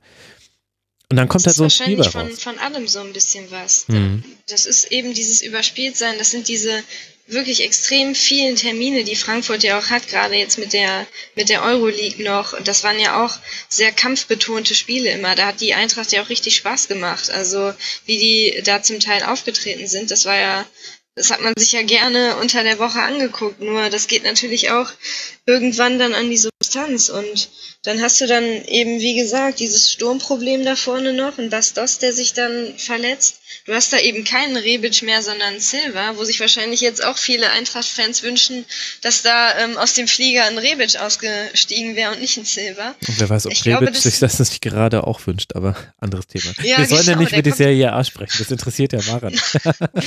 sorry, sorry, muss ja, aber sein. ich meine, jetzt ist ja immerhin ähm, ein wichtiger Spieler wieder bei Frankfurt mit an Bord. Das ist Makoto Hasebe, mhm. ähm, der da die Abwehr wieder zusammenhalten kann. Das kann wieder einen Push geben. So jemand, ein erfahrener Spieler, der da, ja, der auch Verantwortung wieder auf dem Platz übernimmt. Aber es ist gerade keine leichte Phase für Frankfurt, definitiv. Ja, die beißen sich durch und gleichzeitig offensiv, wenn man sich anguckt, was geklappt hat, also beide, beide Tore nach Standardsituationen, überhaupt eigentlich fast alle größeren Chancen aus Standardsituationen. Das wiederum könnte aber auch härter mal anfangen zu verteidigen. Also auf beiden Seiten. Ich meine, es gab 16 Ecken, da könnte man auch sagen, es muss bei, mehr bei rauskommen sogar noch als die Tore, aber also auch bei Hertha gibt es so viele Ansatzpunkte. Es gab in der ersten, in der ersten Halbzeit gab es Situationen, in denen Eintracht Frankfurt nicht schnell verlagert hat, sondern in einem Tempo, in dem ich das sogar früher auch mal in, in meinen Freizeitmannschaften hinbekommen habe. Und trotzdem waren die in drei gegen zwei Situationen auf dem Flügel. Ich bin wahnsinnig geworden. Und da frage ich mich dann tatsächlich, wie ein, wie ein Jürgen Klinsmann noch seine, seine Ruhe behalten kann auf der Trainerbank, wenn ich zu Hause mich darüber aufrege, wie Hertha BSC gegen Eintracht Frankfurt verteidigt. Ich könnte emotionaler von nichts weiter weg sein. Also nehmt es bitte nicht übel, liebe Hertha-Fans und liebe Eintracht-Fans, aber das ist mir wirklich eigentlich völlig egal. Und ich habe mich über so viele taktische Dinge bei diesem Spiel echauffiert, weil, es war, es war unzulänglich von beiden, von beiden Mannschaften und es wurden auch Umschaltsituationen so schlecht manchmal ausgespielt. Also da spreche ich jetzt dann über die Hertha, dass man sich gedacht hat, ja, Mai, dann lass halt. Also dann, dann, dann geht doch bitte beim nächsten Mal direkt zur Eckfahne und versucht die letzten 20 Minuten irgendwie runterzuspielen. Also Gut, vielleicht. Die kamen auch ständig zu spät, ne? Ja. Also ich habe irgendwie auf Wahnsinn. meinem Zettel steht ständig irgendwo Notfaul, Notfaul, Notfaul, wo du schon so irgendwie wusstest, jetzt geht's irgendwie nicht mehr anders. Und auch was du gesagt hast mit den Standards. Also ich meine, dass Frankfurt jetzt irgendwie eine Mannschaft ist, die nach Standards irgendwie extrem stark ist, das ist ja, sollte sich nun wirklich auch bis nach Berlin rumgesprochen haben. Ähm, das fand ich schon irgendwie erstaunlich. Ich meine, Frankfurt hat schon so viele Tore nach Ecken erzielt diese Saison und auch überhaupt im Kalender, ja, dass man da dann nicht irgendwie ein bisschen besser verteidigt. Das, ja, hat mich schon auch gewundert. Und immer Touré. Also Frankfurt hatte elf Abschlüsse ja. nach Standards und, und, und immer war es Touré. Also viermal alleine und, und war ja dann auch äh, beteiligt an an dem Tor von Hinteregger. Und, und das war so dermaßen mit Ansage. Und, und im Grunde war das dann wie so ein schlechter Running Gag, der sich durchs Spiel zieht. Ah, okay, eine, die nächste Ecke. Also insgesamt hatte Frankfurt ja 16 Ecken. Und dann, okay, mal gucken, ob sie jetzt Touré gedeckt bekommen. Ah, nee, sie bekommen es nicht. Aber es ist wieder nichts passiert. Naja, gucken wir mal. Minute später, ah, die nächste Ecke. Mal gucken, ob sie Touré gedeckt bekommen. Nein, sie schaffen es immer noch nicht. Aber immer noch kein Tor. Okay, machen wir weiter. Und das ist, äh, also ich, sorry, wenn ich mich jetzt gerade so ein bisschen äh, das klingt so, als würde ich mich drüber lustig machen. vielleicht tue ich es auch, es ist sehr spät. Nehmt es, seht es mir nach, liebe Ich wollte gerade sagen, nach Leute. Mitternacht ist das auch erlaubt. nee, aber, aber, was ich damit einfach nur klar machen will, ist irgendwie beide Mannschaften haben so mh, mm, ja, sorry, ich sag's, aber es war von beiden Mannschaften ein bisschen dumm einfach. Also beide Mannschaften haben es nicht geschafft, ähm, einen intelligenten Fußball zu spielen. Ohne, und man hat aber beiden angesehen, dass sie es wollten. Das ist das Gute. Es war keine fahrlässige Dummheit, so wie, wie Wolfsburg ein bisschen dumm in Freiburg gespielt hat, haben wir vorhin besprochen, sondern das war einfach so eine, so eine, sie haben es probiert, aber sie konnten nicht besser und dann war es halt für den neutralen Beobachter so, als hätte man irgendwie einer Grundschulklasse bei der ersten Schlittschuhstunde angeguckt und denen wurden aber vorher halt die Schnürsenkel zusammengebunden von den Schlittschuhpaaren. So sah es halt dann aus. Hast du jetzt gerade beim Versuch, Frankfurt und Hertha BSC nicht zu doll zu beleidigen, rückwärts lagernd nochmal Wolfsburg ja, beleidigt? Hab ich. ja, ich habe einen Lauf. Großartig. Okay, für äh, Eintracht Frankfurt geht es jetzt weiter gegen Girmaresch zu Hause, bevor man dann auf Schalke antreten darf, während jetzt dann die Hertha sich freut auf das Heimspiel gegen den SC Freiburg. Da darf man beweisen, dass man besser ist als der VfL aus Wolfsburg, bevor man dann mit Leverkusen und Gladbach noch zwei harte Gegner hat. Also überhaupt das Restprogramm der Hertha, die liegt ja auf Tabellenplatz 15 mit 12 Punkten. Dafür war immerhin dieser eine Punkt gut, aber die Tabellensituation immer noch dramatisch und die nächsten Gegner sind eben mal eben schön der Tabellenfünfte Freiburg, der Tabellensechste Leverkusen und der Tabellenerste Gladbach. Heieiei. Willst du etwa sagen, Max, für die Hertha wird es jetzt noch härter? Oh, Mara. Autsch. Es ist für uns alle die sechste Stunde.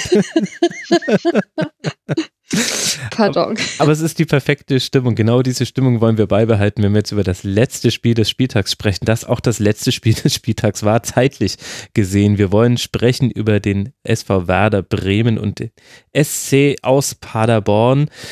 Und da haben wir es mit einer Niederlage zu tun von Werder. Und man kann sich nicht mehr dagegen wehren an der Weser. Man steckt dick drin im Abstiegskampf. Denn wenn ich gerade Hertha zitiere mit zwölf Punkten, dann steht Bremen mit 14 Punkten jetzt nicht so arg viel besser da. Und die Niederlage gegen Paderborn ist insofern bitter, als Werder die zweite Halbzeit deutlich besser gestellt, gestaltet hatte als die erste und dann kurz vor Schluss durch einen ja abgefangenen und dann abgelegten Schuss einen Gegentreffer hinnehmen musste. Jessica, war Werder dann einfach in Summe ein bisschen zu harmlos? War das jetzt nur Pech? Wie würdest du die Niederlage einordnen? Also dem Gesicht von Florian Kofeld zufolge war das einfach nur ganz, ganz bitter.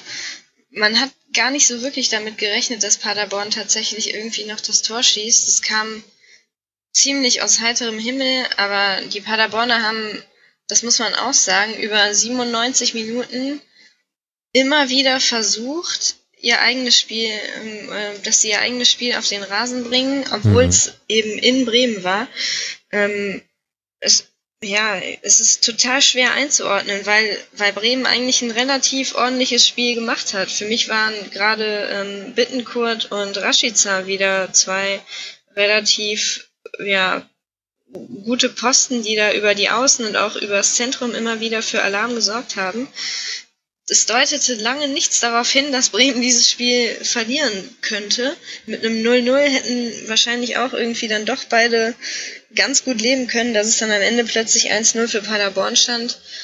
Da hat so, so richtig keiner mit gerechnet. Also ich war ziemlich perplex, als es dann, als der Ball dann plötzlich drin war. Aber geht es euch nicht auch ein bisschen so, also ich meine, als äh, jemand äh, mit äh, einem Herz für Mainz 05 muss man ja eigentlich besoffen sein, wenn man sich über einen Sieg der Paderborner freut, weil irgendjemand muss ja noch hinten dran bleiben.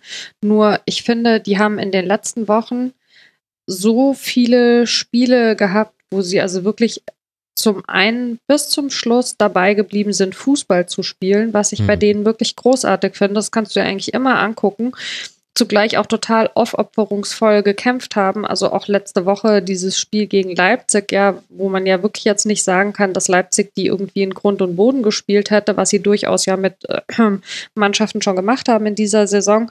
Äh, oder auch die Partie gegen Bremen oder sowas, äh, gegen Dortmund. Ähm, also ich fand es nicht überraschend, äh, dass Paderborn was mitgenommen hat, sondern eigentlich war es von, von dem, wie sie gespielt haben in den letzten Wochen, überfällig. Und also ich hm. mag auch Bremen durchaus gerne und ich sehe Bremen nicht gerne verlieren, aber also mir ging es echt so, dass ich mich am Ende für Paderborn tatsächlich gefreut habe, dass es ihnen jetzt echt mal gelungen ist, weil es war, also über, über den Verlauf der letzten Wochen gesehen, war es total verdient, finde ich. Ja, keine Frage. Nur wir wissen ja auch, dass der Fußball absolut nicht gerecht ist.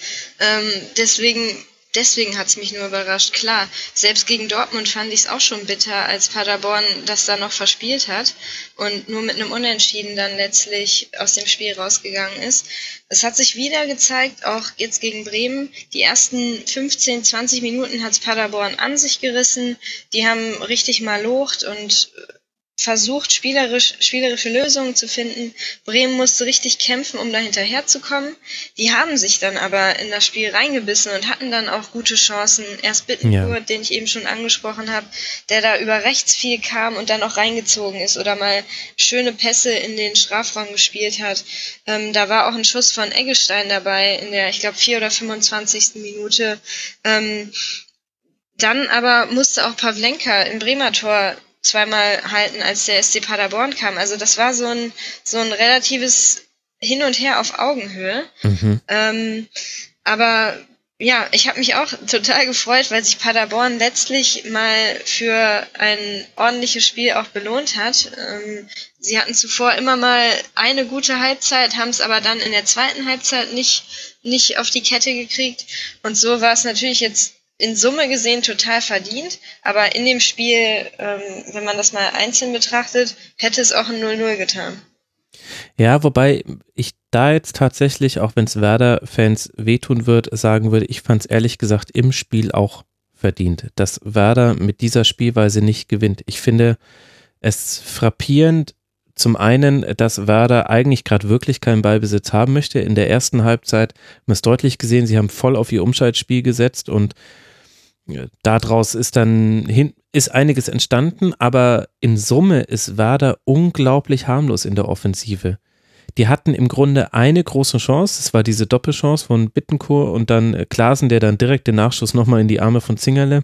Das ist dann, ist dann bitter. Aber das war im Grunde die einzige richtige, klare, deutliche Torchance. Dann hatte Werder viele Ansätze, bei denen man das Gefühl hatte, immer einen Moment lang zu lang gezögert. Bittenkurt hatte mal so ein, hatte mal so einen Schuss, wo man das Gefühl hatte, Mensch, zieh direkt ab. Und äh, Rashica hatte auch zwei Aktionen, wo man das Gefühl hatte, jetzt hat er irgendwie im, im Kopf ein bisschen den Haken zu viel geschlagen und dann hat er ihn auch einen Platz gemacht. Aber das, das bringt mir ja nichts. Du musst es schaffen, mit diesen Spielern und mit der Philosophie, die Werder auch hat, finde ich, deutlichere Chancen herauszuspielen. Und mir waren die Chancen nicht deutlich genug. Gleichzeitig hat man in der ersten Halbzeit viel zugelassen, weil eben einfach man vor allem gegen Antwi Ajay ähm, in den Laufduellen deutliche Probleme hatte. Und das, obwohl jetzt mit Moisander und Velkovic jetzt endlich, also jetzt haben wir wieder Selassie, Moisander, Velkovic und Augustinsson auf der linken Seite. Also endlich haben wir jetzt mal wieder die Viererkette, die man, wie man sie sich wahrscheinlich auch in Bremen wünscht. Irgendwann kommt dann auch noch Toprak zurück, dann kann man vielleicht auch mal wieder eine Dreierkette draus machen aber die hatten schon ordentlich zu tun, so gut sie auch manche Situationen gelöst haben. Aber mit dem Tempo von Paderborn ist Werder nicht mitgekommen. Und dann in der zweiten Halbzeit war man deutlich Feld überlegen. Also man hatte dann auf einmal den Ball, dann hat man nicht mehr Umschaltspiel gemacht. Man hatte auch einen tieferen Ballbesitz. Aber die klaren Chancen habe ich auch in der zweiten Hälfte nicht gesehen. Und da fand ich dann, Klar ist es natürlich in, im Entstehen glücklich, aber ich fand es auch nicht unverdient, dass Werder dieses Spiel sogar verloren hat, weil, also ein bisschen muss man sich schon fragen, wo ist Werder hingekommen?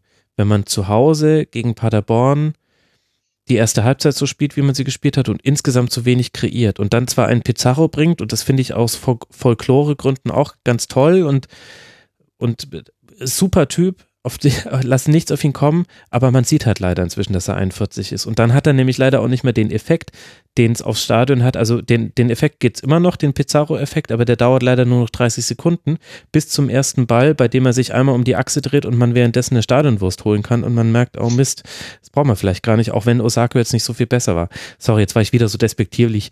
Meinte ich, meinte ich gar nicht so, aber Nee, es ist aber inhaltlich ja leider nicht falsch, also weil letzte Saison hast du diesen Effekt halt tatsächlich auch noch auf dem Platz total mhm. gehabt. Also da erinnere ich mich auch an einige Spiele, ähm, wo Kofeld das hinterher gesagt hat, dass das einfach eben nicht Folklore ist, dass man ihn noch hat und dass er noch spielt, sondern dass das einfach einen riesen Unterschied macht, wenn du ihn die letzten irgendwie 10, 15 Minuten bringst und das reicht dann halt eben auch.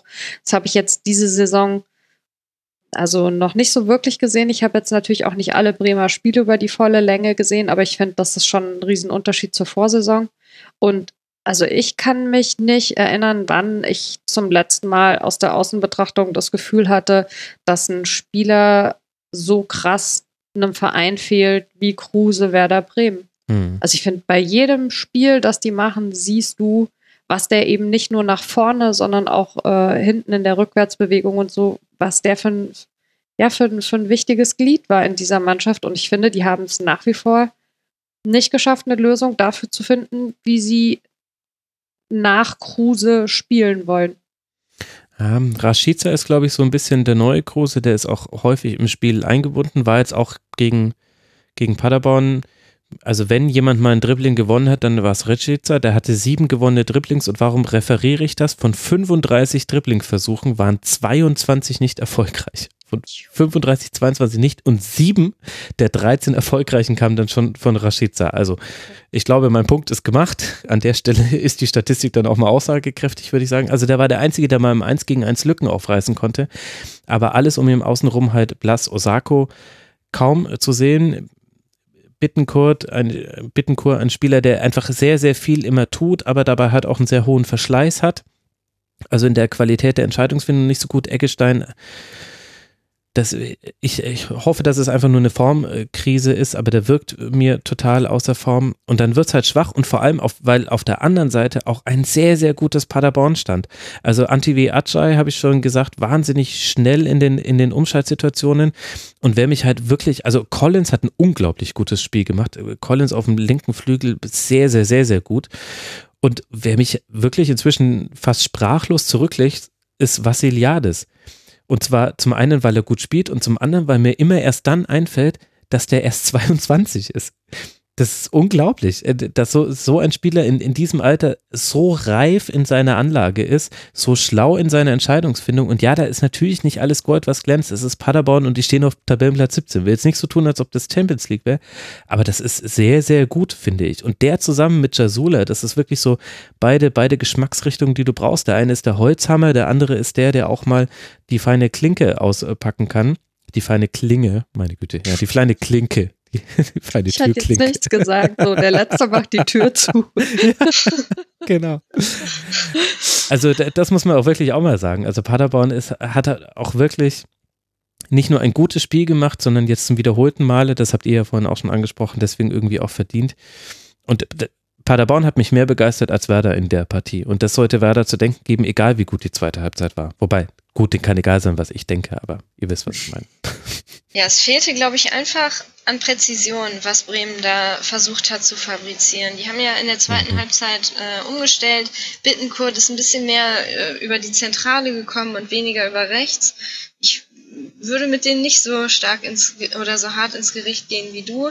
Klar, das war absolut ja, unter den Möglichkeiten, die man eigentlich aufbieten sollte, wenn der Trainer Kofeld heißt und man als Werder Bremen zu Hause gegen Paderborn spielt. Aber ähm, ja, da fehlte einfach so der letzte, der letzte Pass. Und ich habe mich die ganze Zeit gefragt, okay, warum bringt er jetzt nicht mal einen Shahin? Der mhm. hat zwar jetzt auch keine super ähm, tolle Hinrunde gespielt, aber für mich ist das ein Spieler, der bewiesen hat, dass der solche Pässe spielen kann, dass er im Mittelfeld den Laden irgendwo zusammenhalten kann und durchaus für so eine Präzision und für gefährliche Pässe dann auch stehen kann ähm, ist mir ein Rätsel und fand ich dann letztlich zu, ja, zu wenig mutig, weil Kofeld da auf Bargfrede gesetzt hat, der ähm, hinten Stabilität dann als defensiver Mittelfeldspieler reingebracht hat. Ähm, Shahin wäre die etwas offensivere Variante gewesen. Bei einem Heimspiel hätte ich das durchaus vertretbar gefunden. Und so war es dann letztlich Paderborn, ähm, wo dann äh, ja, Michel als Stürmer reinkam und dann mhm. tatsächlich mhm. auch das Tor geschossen hat. Also für mich war es dann letztlich so die Mutentscheidung von Baumgart, der mhm.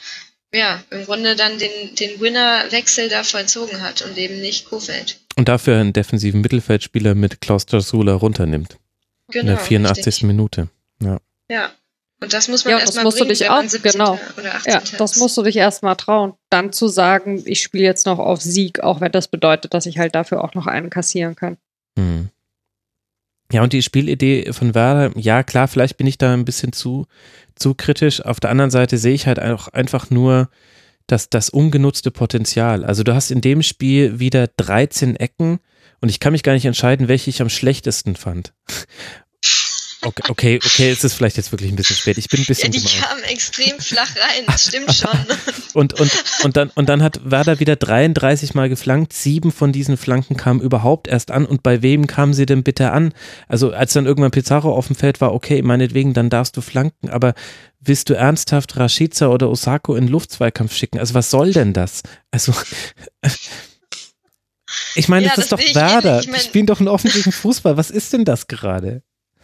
Das frage ich mich auch jede Woche, wenn ich meine Kicker-Bewertung sehe und Osako da wieder irgendwie Minuspunkte. Ach, guck an, ja. Ich kann's ja, ja, also der, auch der bleibt ja in den letzten Spielen völlig unter seinen, unter seinen Möglichkeiten und das finde ich auch erstaunlich, warum man immer wieder versucht, äh, Bittenkurt über rechts, hohe Flanken und dann steht da einfach niemand. Das stimmt schon. absurd.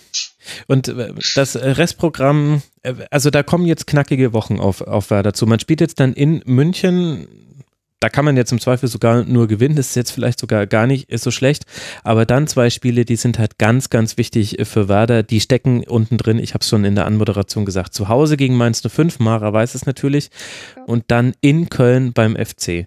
Und das sind jetzt Spiele, also noch ist man in der Situation, dass es einem hilft, diese Spiele einfach nur nicht zu verlieren, aber im Grunde qua Anspruch muss Werder da eigentlich vier Punkte oder sowas mitnehmen aus diesen aus diesen zwei Spielen. Und das ist wieder die berühmte englische Woche, wo du eben, wo du eben Montag, Dienstag oder Mittwoch und, nee, Entschuldigung, ich, ich habe gerade die Sendetermine. Ja, ja, ich, ich habe gerade die Sendetermine der Schlusskonferenz referiert.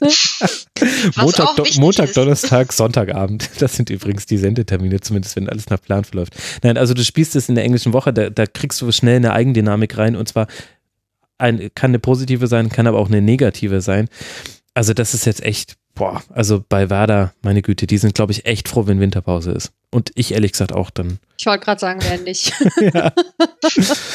Gut. Und für Paderborn geht es jetzt noch äh, weiter zu Hause gegen den ersten FC Union Berlin. Man könnte dann sogar den Anschluss an den Relegationsplatz wieder halbwegs herstellen. Danach kommen zwei schwierige Spiele auswärts in Gladbach und dann zu Hause gegen Eintracht Frankfurt. Das ist das Restprogramm.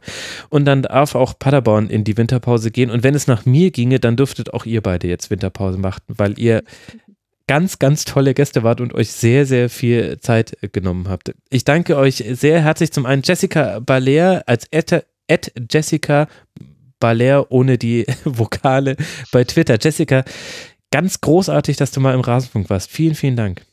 Danke für die Einladung, hat Spaß gemacht. Das freut mich. Und danke auch dir, liebe Mara, dass du uns im Mainz 05-Teil dein Herz ausgeschüttet hast und es mit so viel Hirn äh, noch äh, gewürzt hast und äh, dass du jetzt schon zum zwölften Mal mit dabei warst im Rasenfunk. Die Ad-Wortpiratin und ihr wisst ja, wo ihr sie überall hören könnt, unter anderem bei Früff. Danke dir, Mara. Ja, danke dir für die Einladung, Max. Es ist immer wieder schön hier. Ja, auch wenn es dann manchmal ein bisschen lange wird. Das muss ich nochmal betonen, liebe Hörerinnen und Hörer. Wir haben jetzt um halb eins Uhr morgens, jetzt dann am frühen Montagmorgen, die beiden äh, Herrschaften hier ähm, dürfen sicherlich morgen arbeiten. Es ist wirklich nicht selbstverständlich, dass die Gäste sich so viel Zeit für den Rasenfunk nehmen. Deswegen mache ich jetzt auch nur noch eine ganz kurze Abmoderation. Ich empfehle folgende Podcasts. Äh, die Rückspiegelfolge von Downset Talk, beziehungsweise generell, wenn ihr euch für NFL interessiert. Jetzt beginnt ja wieder die heiße Phase, dann solltet ihr Downset Talk hören.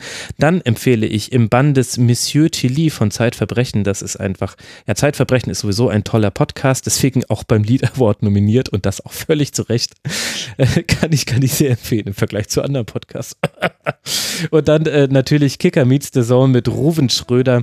Das habe ich auch gerne gehört, eben auch mit Blick auf diese Sendung. Und damit Herzlichen Dank für eure Aufmerksamkeit, liebe Hörerinnen und Hörer. Wenn ihr nicht wisst, was ihr jetzt noch tun sollt oder noch Weihnachtsgeschenke sucht, geht in den Kiosk des Rasenfunks. Oh Gott, ich wollte diesen Spruch unbedingt mal sagen. Ich muss mich noch, ich muss mich aber noch ein bisschen, ein bisschen eklig ist es schon. Naja, also ihr könnt da was kaufen, ihr müsst aber auch nicht. liebe Hörerinnen und Hörer, macht's gut. Bis zur nächsten Habt eine gute Zeit. Ciao.